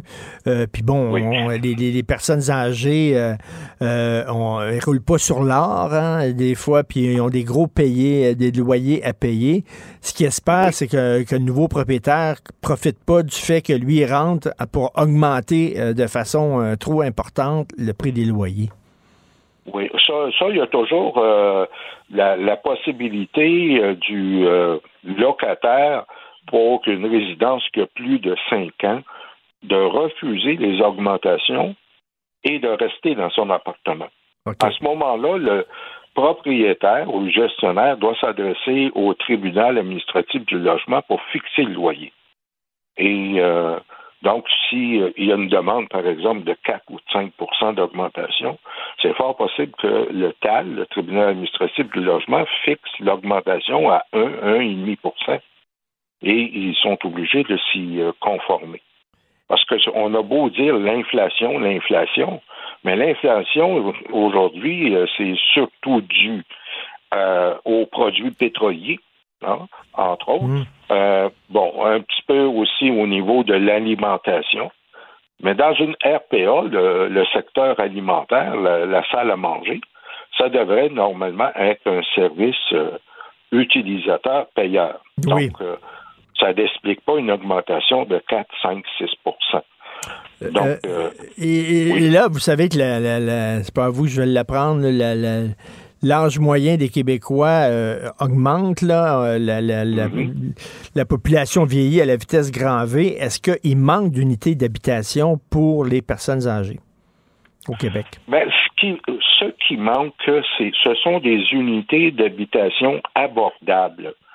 Et présentement, euh, il y a une réflexion qui est faite auprès de différents organismes pour avoir une formule d'habitation qui soit entre les habitations à loyer modique subventionné, que la majorité, que plusieurs aînés ne peuvent pas avoir parce qu'ils ont, ils sont trop riches, entre parenthèses, et la RPA qui coûte trop cher.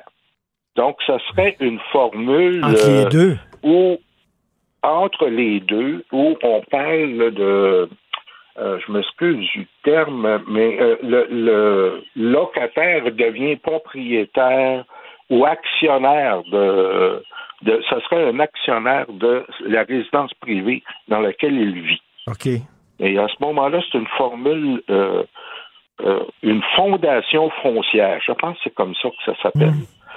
Qui ferait que si je pars de ma maison et que je m'en vais dans ce, genre de RPA, ben, j'ai les fonds disponibles pour acheter l'action me permettant de vivre dans une telle RPA, qui serait gérée par l'ensemble des locataires et dont l'objectif n'est pas de faire de l'argent, mais plutôt de donner des services. Et je sais qu'en Abitibi-Témiscamingue, il y a justement un projet là, qui est en, en voie de, de se développer dans ce style-là. Ben oui, puis c'est, vraiment c'est, c'est important, puis c'est nécessaire parce que comme vous dites, les personnes âgées sont trop riches pour pouvoir habiter dans des euh, logements euh, à prix modique. Mais pas Oui. assez riches pour aller dans une résidence privée pour aînés qui, dans, quand même, des fois, les, les loyers sont assez salés. Euh, donc, Mm. euh, faire ce genre d'entre-deux-là, ce serait effectivement très important. Merci beaucoup, M. Raoul Charbonneau, président de l'ACROQ, Association des comités des résidents officiels du Québec. Merci, bonne journée. Merci. Bonne journée, vous aussi. Martino. Même avec un masque, c'est impossible de le filtrer. Vous écoutez Martino. Cube Radio. Alors, un sociologue interviewé par Le Devoir hier nous apprenait qu'il ne fallait plus dire gang de rue parce que c'est discriminatoire. Il faut plutôt dire gang criminalisé. On va en parler avec Stéphane Loire, le superviseur retraité du SPVM spécialisé en usage judicieux de la force. Bonjour Stéphane. Bonjour Richard. Alors donc, si euh, mon voisin, mettons, s'est fait euh, attaquer par un gang de rue, il faut dire, il s'est fait attaquer par un gang criminalisé, ça fait moins mal, il me semble qu'on dit ça, hein? oui, vu de, de cet angle-là. En fait, euh, ce que je voudrais dire sur ce, à ce propos, euh, c'est que cette expression-là de, de gang de rue ou de la pensée du, du sociologue ou de l'idéologue en question, ça fait déjà une vingtaine d'années que c'est propagé. Donc, euh, dans les années 2000, là, il y a eu plusieurs euh, agressions au niveau gang de rue. Il y avait une montée vraiment de la violence. Et euh, déjà, là, les idéologues disaient que bon, c'était ostracisant, qu'il fallait pas dire euh, les vraies choses. Donc, euh, donc, on essaie un peu dans la rectitude politique là, de changer des mots. Puis ça, ça, ça, n'est pas seulement au niveau de la criminalité, c'est au niveau bon, de la société en général. Il y a des mots qui sont plus, euh, en guillemets, offensants ou qui stigmatisent selon certaines personnes. Donc, on fait très attention. Mais la réalité, c'est que le mot gang de rue est employé par les membres de gang de rue dans leur propre vidéo. Ben oui. Et ils en, et ils en sont fiers. Ben oui, puis euh, là, on dit, euh, oui, gang de rue, ça, ça laisse sous-entendre que des gangs qui sont formés sur une base ethnique, mais Stéphane, à moins que je me trompe, corrige-moi si je me trompe, mais des gangs de Noirs, des gangs de Latinos, des gangs de Maghrébins, je m'excuse, mais ça existe. Ça veut pas dire que tous les Noirs sont des bandits, on s'entend, mais, mais ça existe, ça. faut pas se mettre la tête dans le sable. Ben, c'est exactement ça. Euh, en fait, dans le crime organisé, euh, toutes les communautés ont leur style de criminalité. Donc, pour les Blancs, euh, les Hells Angels, c'est l'endroit où ce que tu veux terminer ta, ta carrière criminelle, où ce que tu veux, où ce que tu peux aspirer. Euh, il y a la mafia italienne, il y a la mafia turque, il y a la mafia asiatique, la mafia chinoise.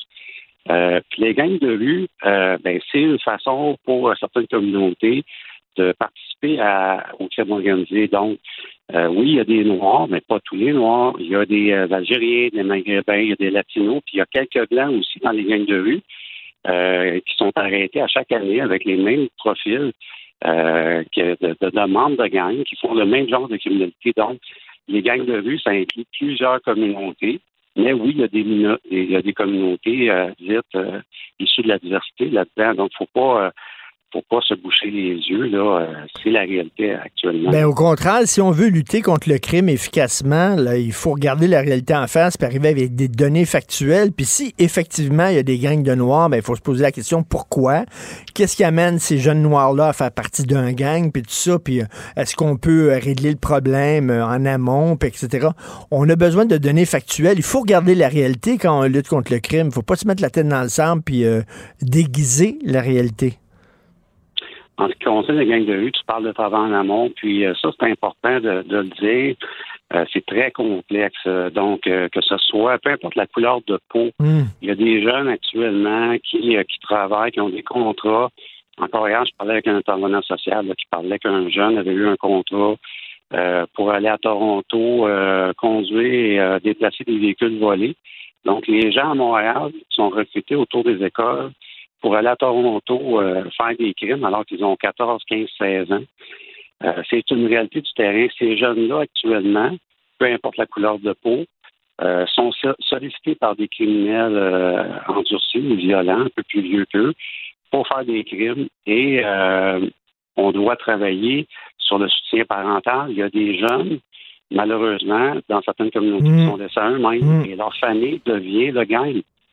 Donc, euh, il y a beaucoup, beaucoup d'améliorations à faire au niveau conditions socio-économiques également. Mais c'est un travail en amont avec les travailleurs communautaires, les organismes communautaires euh, qui doit être fait sur Ben du oui. long terme. Ben, si, si, si, pour, c'est pour que ce travail-là soit fait, ben, il faut regarder la réalité en face. Si effectivement, dans la communauté noire, il y a un problème avec l'absence du père, ben, il faut se demander pourquoi, quelles sont les conditions qui amènent ça. Donc, euh, on, on se, on se rend pas service en disant non, non, non, non, ce problème-là n'existe pas. C'est faux qu'il y a des gangs ben, qui ont- sont formés sur des bases ethniques. Et puis, euh, euh, Stéphane, il y a tout un débat ces temps-ci sur l'article 636 du Code de la sécurité routière. Cet article-là permet aux policiers de faire des interceptions sans motif pour obtenir des renseignements sur des individus. Il y a des gens qui disent ça n'a pas de bon sens, ça, amène au profilage racial, il faut enlever ça. Il y a des policiers comme toi, Stéphane, qui disent non, non, non, c'est important quand même de garder cet article-là. Et d'ailleurs, le devoir aujourd'hui, pour en avoir le cœur net, euh, sont montés. Il y a des journalistes ou un journaliste qui est monté en voiture avec toi, Stéphane.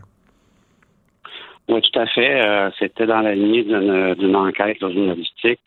Donc, dans- voilà quelques jours, on a fait une patrouille euh, en guillemets là, avec un journaliste pour expliquer un peu euh, euh, par l'exemple ce que moi je considérais là, avec l'expérience. J'étais un patrouilleur puis un superviseur de quartier toute ma carrière. Donc, euh, j'indiquais aux journalistes, voilà pourquoi tel véhicule j'irai le voir, voilà pourquoi un tel j'irai le voir. Donc, des fois, il y a des interceptions sans motif, des interceptions aléatoires. Des fois, c'est des interceptions avec motif parce qu'il y a une infraction au code de sécurité routière. Ça, c'est deux, c'est la différence. Maintenant, les policiers, lorsqu'ils patrouillent en deux appels au 911, ce qu'ils font quotidiennement, c'est d'enquêter des dizaines, des centaines de plaques par journée, des plaques d'immatriculation, bien entendu. Et ce qu'on fait, c'est que lorsque le retour de plaque nous donne exemple un homme de 60 ans et qu'on voit que le conducteur ou la conductrice a 18, 26, 25 ans, ben on ne peut pas savoir si cette personne-là de 25 ans au volant a un permis de conduire euh, ou n'a pas de permis de conduire. Donc, la seule manière de, de le savoir, c'est d'intercepter le véhicule aléatoirement et de vérifier si, euh, si le permis est valide. Ça nous permet aussi de vérifier. Ah, en même temps, ça peut être, euh, ça, ça peut être l'en- euh, l'enfant, euh, la nièce du, du propriétaire qui a l'auto. là. Tout à fait. Mais ce qu'on sait aussi par l'expérience et les faits, c'est qu'il y a beaucoup de conducteurs qui, euh, qui n'ont pas de permis de conduire, qui se font aviser par la SAAQ que leur permis est sanctionné, qui ne prendront pas leur propre véhicule pour conduire parce qu'ils savent que Mm. leur plaque est associée à leur nom. Donc, ces gens-là, souvent, vont emprunter un véhicule à un ami, à une, une personne de la, de, de- de la parenté, euh, vont louer, vont faire louer un véhicule avec une plaque S pour pouvoir conduire avec le permis puis espérer passer sous le radar des policiers. Ça, c'est l'expérience qui nous enseigne ça. Ça ne, sont pas des préjugés. Et les policiers, en faisant des inter- interceptions aléatoires, euh, décèlent euh, de nombreuses personnes qui ont des capacités affaiblies. Ce n'est pas toutes les personnes qui sont en, en état d'ébriété qui conduisent mal, qui font des infractions. Les alcooliques chroniques conduisent très bien. Donc, c'est euh, on, on- si on enlève les, les interceptions aléatoires, on, on peut permettre ou on va permettre à des alcooliques chroniques de conduire pendant des années et des années parce qu'ils ne font pas d'infraction. C'est c'est- c'est vraiment quelque chose qui est important dans nos sociétés de, de, de faire en sorte que l'article 636 demeure un outil euh, pour les policiers. Puis là, on dit on veut pas que les policiers fassent des interceptions basées sur leur feeling, sur leur présomption. Mais il y a des policiers qui disent ben le feeling, c'est un outil qu'on a aussi. On, on a de l'expérience, on est sur la rue depuis longtemps, on patrouille, on connaît les gens, on connaît comment ça fonctionne, tout ça. Il faut aussi nous faire un peu confiance aux policiers. Quand on a un feeling en disant Hum, d'après moi, il y a quelque chose de pas correct dans cette automobile-là, qu'on nous laisse la liberté d'aller faire une intervention? Est-ce que selon toi, c'est important, ça? Ben, en fait, euh, la politique sur les interpellations, je veux faire la distinction. La politique sur les interpellations euh, du SPVM depuis deux- de 2020 euh, parle de faits observables. Donc, on doit observer des choses, des comportements qui font en sorte que, oh, OK, on a des soupçons de croire que peut-être la, personne va commettre une infraction criminelle. Donc, ça, c'est la, première partie. Au niveau des interceptions maintenant, c'est la même chose, dans le sens que les policiers sont des spécialistes en comportement euh, criminel. Donc, euh, est-ce qu'il y a quelque chose qui attire notre attention? Possiblement. Mais dans le cas des interceptions aléatoires, euh, ce qui est vraiment la manière de fonctionner des policiers, c'est ce que je, je, je- je vous ai expliqué précédemment. Ce qu'on fait, c'est enquêter des plaques au CRTQ, confirmer ou infirmer que le conducteur a un permis de conduire ou a les, les capacités affaiblies ou non par l'alcool. Hmm. Donc, il faut faire ces distinctions-là. Puis, malheureusement, les, les juges, euh, peut-être, ont été mal informés sur la réalité du travail policier. Et si on est capable d'expliquer comme il faut euh, aux, euh, aux- aux juges la façon de travailler, puis à quel point c'est important pour la sécurité bien peut-être que la décision va être euh, autre, euh, si on va en appel dans 636. Et c'est ça, Stéphane, euh, voir, là, il y a des gens qui, par bon, on sait qu'il y a eu un- une décision d'un juge en disant on devrait arrêter ça, les interpellations aléatoires comme ça. Euh, mais, et puis là, il y a des gens qui ont dit, ben, ça empêche les policiers de faire leur job. Moi, j'ai lu des chroniques de gens qui connaissent très bien la loi, puis ils disent non, non, non, les policiers vont pouvoir quand même continuer euh, à faire leur job malgré la décision du juge. Qu'est-ce que tu en penses? Ben, ces gens-là que, tu nommes, ils ont, ils ont raison en réalité sur une partie. C'est le fait que lorsqu'une personne va commettre une infraction au code de sécurité routière, les policiers, présentement, sont toujours euh, légitimés d'intercepter parce qu'il y a une infraction. Malheureusement, le 636 est une, une interception sans motif, c'est-à-dire que la Hmm. personne ne fait pas d'infraction et ces gens-là qui ne font pas d'infraction peuvent être en état d'ébriété, euh, soit par l'alcool ou les drogues, ou peuvent ne pas avoir de permis de conduire, ne pas avoir d'assurance pour le véhicule, euh, ne pas avoir le certificat d'immatriculation. Donc, c'est important que l'article 636, qui permet les interceptions aléatoires, euh, continue de s'exercer parce que les policiers vont perdre un, un- un énorme pouvoir euh, pour être capable de, de débusquer les, les gens en, en- en état d'ébriété qui tuent des, des, des, des Mm, dizaines, mm. des centaines de personnes par année. Tout à fait. Non, non, c'est pour ça cet article-là, euh, selon certains policiers, doit, doit pouvoir être maintenu. Merci beaucoup, Stéphane Wall. On peut lire justement dans le Devoir aujourd'hui ce reportage-là là, d'un journaliste qui est allé en patrouille avec toi, euh, patrouille entre guillemets, superviseur retraité du SPVM, spécialisé en usage judicieux de la force. Merci, Stéphane. Bonne journée. Merci, Richard.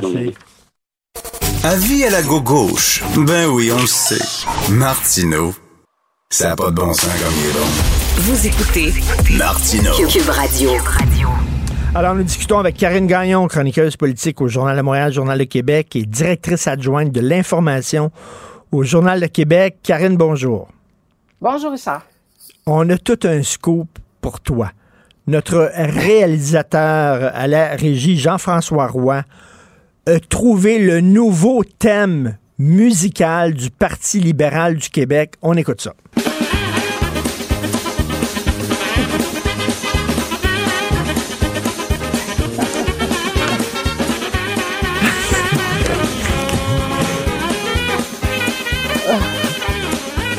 Qu'est-ce qui se passe dans ce parti-là, Karine? Ça devient une joke. Euh, c'est fou, hein? Puis euh, moi, je, me- regardais ça aller hier, puis je me disais, hey, Madame Nicole, là, moi, je la voudrais pas dans mon équipe, là. Je m'excuse, mais je commence à trouver que ses exigences, puis euh, ça fait, euh, ça, je sais pas, ça fait un peu prétentieux, là. En tout cas, je, puis je me dis, toute cette crise-là a débouché sur la démission de Dominique Anglade. Un moment donné, là. Ben oui. euh, on la veut-tu tant que ça, elle, là, dans ce parti Ben, tu sais, on la connaissait même pas, c'est qui elle, là. Et Dominique Anglade, aujourd'hui, doit rire un peu dans son coin en disant, ben, je vous l'avais dit que j'ai bien fait de la sacrée dehors. Ben, tu sais, peut-être qu'elle avait vu quelque chose. Tu sais, des fois, euh, ça me fait penser euh, quand François Legault avait écarté Claire Sanson du Conseil Oui, ministres. oui, Il oui. était frustré. Bon, ben, tu sais, à un moment donné, eux les connaissent, les côtoient. Je dis pas que c'est une Claire Sanson, là. C'est pas ça que je veux prétendre, mais je dis juste que euh, dans, dans les décisions d'un chef ou d'une chef, ben, tu sais, il il il c'est basé sur euh, des observations, sur, euh, la- le- la- les connaissances qu'on a de la personne, on la côtoie, est-ce qu'on est à l'aise, est-ce qu'elle a les qualités requises et tout. Tu sais, ça devrait être ça aussi, là, pas une game de, ah, moi, je veux tel pouvoir. À un moment donné, euh, je trouve que ça- ça- Karine, ça- Karine, ça tu as raison. Tu parles, tu parles de Claire Sanson. Rappelons-nous de Fatima ou de Pepin aussi. Il y a des gens qui disent comment ça se fait qu'elle n'avait pas été nommée ministre. Mais c'est parce qu'elle connaissait, là, il connaissait son caractère à Mme Ouda Pépin, là, puis ça leur tentait pas de la nommer ministre. tu sais. À un moment donné, euh, euh, un chef de parti ou une chef de parti a le droit aussi de, de prendre ses décisions. Là. Oui, oui, absolument. Puis là, tu sais, euh, M. Tanguay qui est tombé dans le, le même piège, euh, à un moment donné, là, je pense que là, cette crise-là, faut qu'elle finisse. Puis je pense qu'il devrait faire sans elle, à la limite, là, parce que est-ce qu'il- est-ce qu'elle tient vraiment euh, à, à réintégrer le parti? On dirait pas, là. Tu sais, c'est avec mille conditions. euh. Je te, je te fais de la politique fiction. OK, je te passe, je te pose une, une question. Si c'était pas de l'affaire euh, Nichols, est-ce que Dominique Anglade aurait pu se maintenir au pouvoir au Parti libéral du Québec?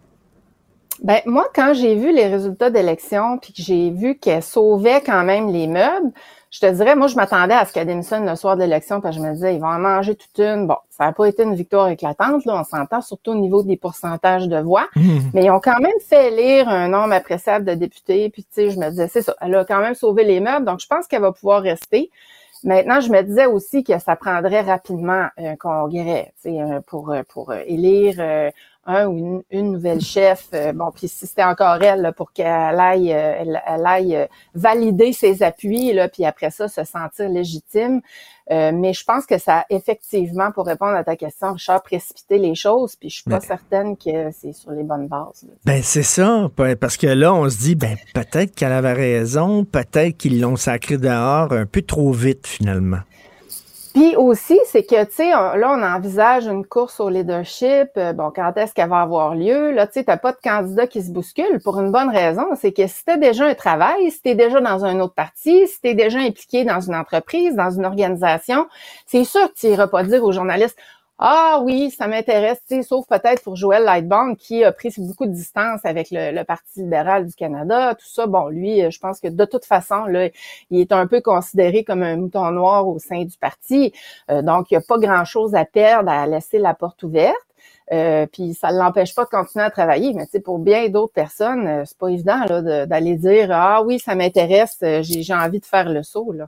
Écoute, le, fait que le Parti libéral du Québec va permettre aux chefs intérimaires de participer à la course au leadership, habituellement, ça se fait pas, ça. Si tu es chef intérimaire, tu peux pas devenir, après ça, le vrai chef. Regarde Mme Ronan Ambrose, par exemple, et tout ça. Qu'est-ce que tu en penses de ça? Ben moi, je pense qu'ils doivent le permettre. D'ailleurs, je pense, si je me trompe pas, je pense que c'est le seul parti qui a ce règlement-là, Oui. qui est peut-être un peu désuet. Tu sais, aujourd'hui, on sait qu'on s'en va pas en politique pour faire fortune. Déjà, là, tu sais, il y en a beaucoup qui ont des diminutions de salaire. Tu sais, si je pense à Christian Dubé, quand il était dans le privé, je peux te garantir qu'il devait il devait travailler probablement moins que ce qu'il a fait depuis 4-5 ans, là, puis euh, gagner pas mal plus cher. euh, tu sais, donc, je pense qu'il faut, euh, on a tellement de la misère à recruter des politiciens, il faut mettre les conditions gagnantes pour attirer des gens. Puis pourquoi pas avoir un ou une chef intérimaire, c'est sûr qu'il va avoir plus de visibilité, mais en même temps, s'il fait des, s'il prend des mauvaises décisions, là, euh, ben, il y en aura pas plus de visibilité. Donc, ça permet de Mm. l'évaluer en même temps, puis euh, de, de, de le positionner éventuellement. Mais je sais pas pour les autres partis si, si c'est permis, ça. euh, Non, c'est, je crois, je crois que c'est, je crois que c'est pas permis. Il y a des gens qui disent que ça donne une longueur d'avance sur les autres candidats Ouais. qui vont se présenter quand même, que c'est un peu injuste, là. Ben, puis c'est pas injuste, là. Ils assument toujours bien, là. Cette personne-là les assume, les, les, euh, les fonctions. Donc, elle va travailler fort, elle va mettre en place euh, certaines choses. Pourquoi pas commencer à partir de là?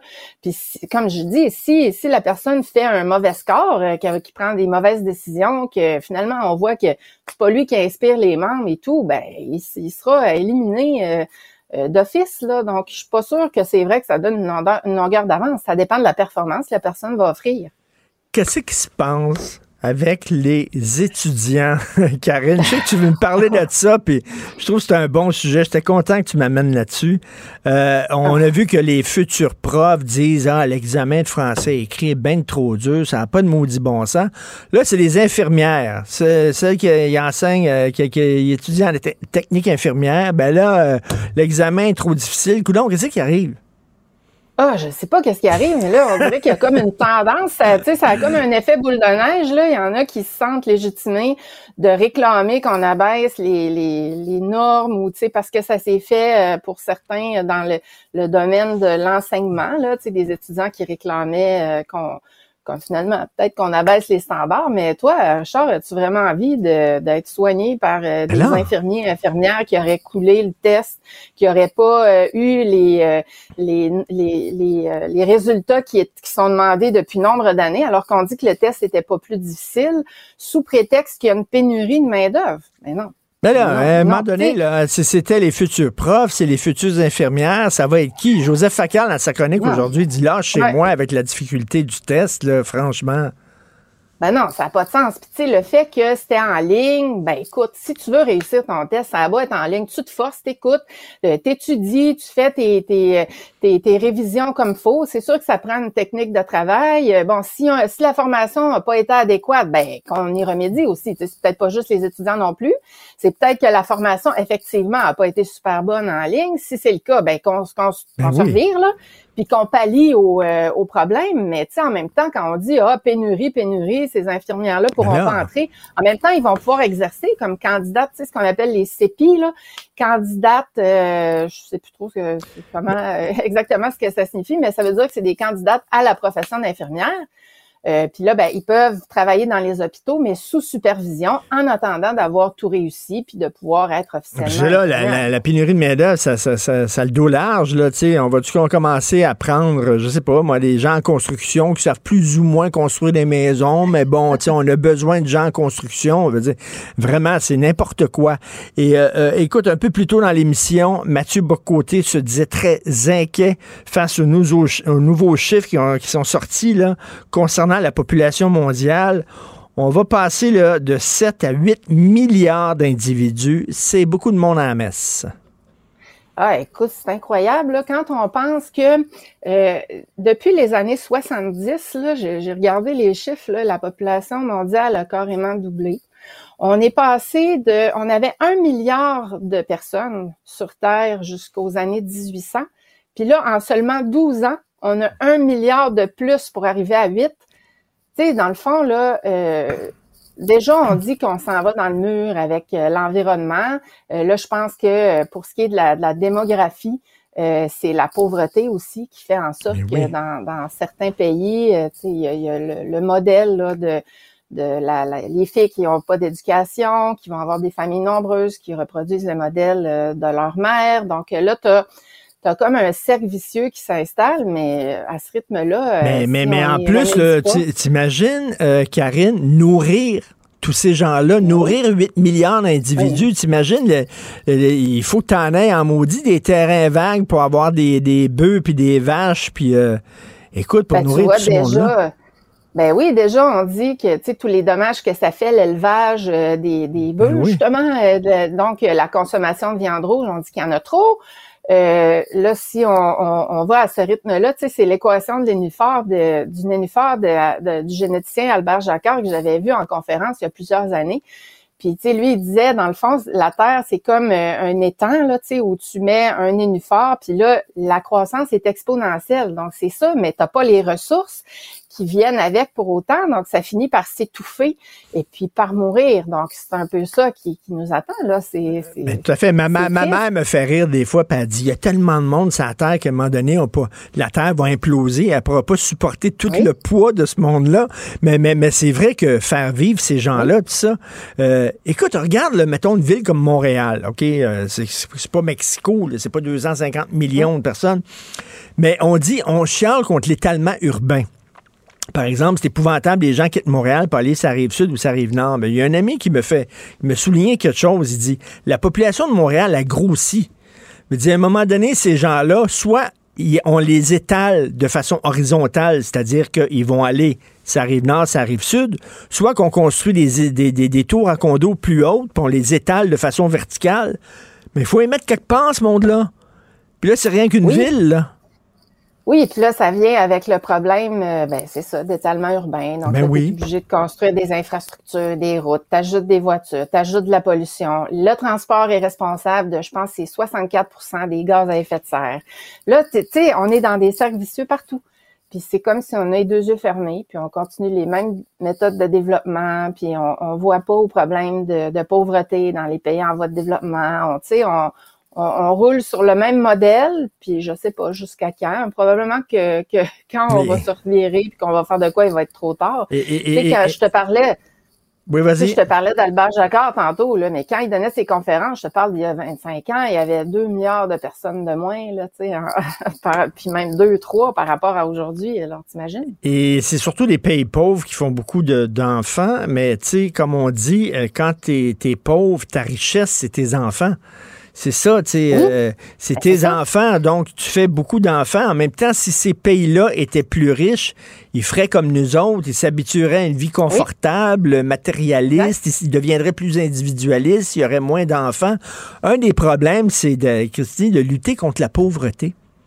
Exactement. C'est la mauvaise répartition des richesses. euh, c'est ça, le modèle euh, qui, on peut pas les blâmer parce que c'est leur vie. Euh, Ben oui. T'as as raison, t'as tout à fait raison. Et puis tu sais, ils n'ont pas accès à l'éducation, donc euh, c'est ce que je disais, ils reproduisent un modèle, de leurs parents. C'est c'est c'est de, de mère en fille, de père en fils là. Donc euh, ça ça ça Ben, finira pas de même Ben, Il y a des gens qui vont dire Ah, il va y avoir une bonne pandémie, là, puis ça va tuer là, un pourcentage de la population mondiale, puis euh, ça va rétablir les affaires.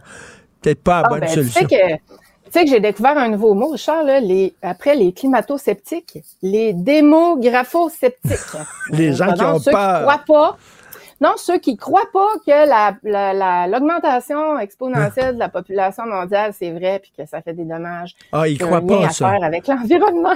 Non, je connaissais pas ce mot. Alors, euh, De toute façon, on va les envoyer sur Mars, on va coloniser Mars bientôt, il n'y a aucun problème. Au lieu d'aller sur la rive sud ou euh, vous autres d'aller à Lévis, on va avoir Ouais, euh, euh, on va avoir un lien entre Québec et Mars directement. Ben oui, on va ouais. échouter là. Ça va coûter à peu près aussi cher, de toute façon. Effectivement. Merci Karine Gagnon, bonne semaine. Merci, Salut. bonne semaine. Martino. Le préféré du règne animal. Bonjour, les petits lapins.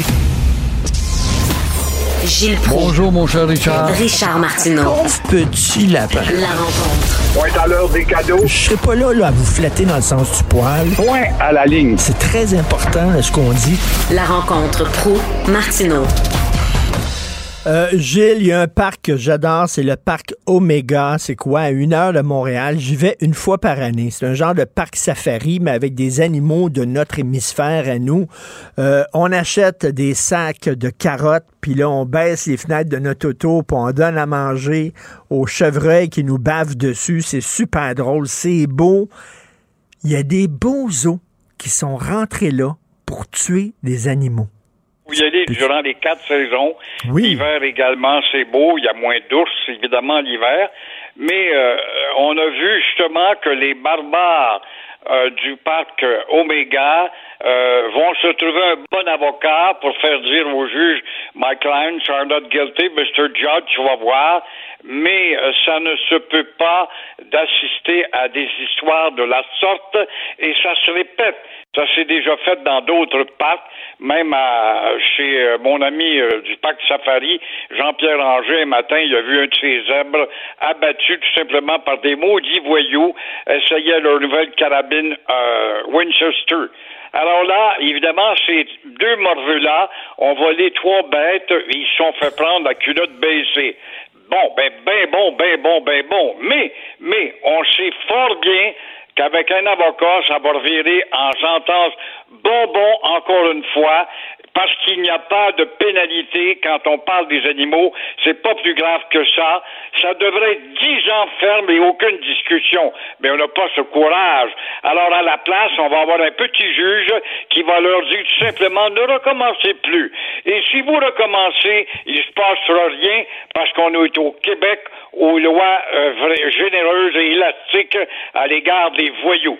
Alors, c'est douloureux de voir ça. Et toi qui es allé, tu as vu justement cette belle harmonie qu'il y a. Ah oui. dans ce- C'est un équivalent d'un Kenya québécois. On trouve la faune comme au Kenya, en liberté dans des espaces immenses. Beaucoup de Québécois ne savent pas que ce pape Oméga existe et, qui est à voir à tout prix. Et comme vous le dites, c'est ouvert 365 jours par année, les quatre saisons. Et Gilles, Gilles, maudit qu'il y a des gens qui sont niaiseux. C'est écrit à peu près aux 10 pieds sortez pas de votre char. Sortez pas de votre... Il y, a les- il y a des bozos qui sortent de leur char. C'est écrit, ne donnez pas de carottes aux bisons. Faut pas nourrir les bisons. Ils nourrissent les bisons. C'est qu'il y a des gens qui sont niaiseux? niaiseux, débile, euh, tellement individualiste et sourd aux directives. On n'aime Oui. pas les directives. C'est ma liberté, puis moi je m'en fous. Puis on se pense bon en faisant le nombrilisme de la sorte. Et euh, c'est ça, un peuple vraiment au bord de la dégénérescence. Le peuple québécois est un peuple sous-doué. J'ai ça dire ça, ça me fait mal au cœur. C'est mon peuple pour lequel je me bats depuis 60 ans, depuis la maudite révolution tranquille. C'est ce qui m'amène à, à te poser la question. Lâcheté policière, lâcheté ou paresse, je vous laisse deviner. Mais évidemment, il y a de la lâcheté de la part des municipalités qui signent des conventions blédées aux corps de police qui sont devenus des corps improductifs avec leurs horaires de 4-3 et à Saint-Jérôme, qui a déjà été la capitale mondiale des assistés sociaux, eh bien, est au nouveau dans l'actualité, euh, justement parce qu'elle est aux prises cette fois avec des laissés pour compte dont les effectifs grossissent à un point tel qu'ils peuvent dicter à la police comment la vie soit, doit se dérouler. Résultat, vandalisme, les gens vont à l'hôtel de ville, pactent la salle pour euh, brasser le maire et on voit très bien que c'est l'inertie. Il y a tellement de fous en liberté dans les rues que les policiers deviennent aussi fous que des fous. C'est pas des maudites faces. Alors, ils souffrent d'insomnie parce qu'ils travaillent comme des fous, les pauvres policiers avec leur horaire 4-3. Bonne chance qu'ils ne sont pas dans les rues de Bagdad quand même. Alors, les policiers de ce royaume euh, doivent donc apprendre à dormir parce qu'ils souffrent d'insomnie maintenant.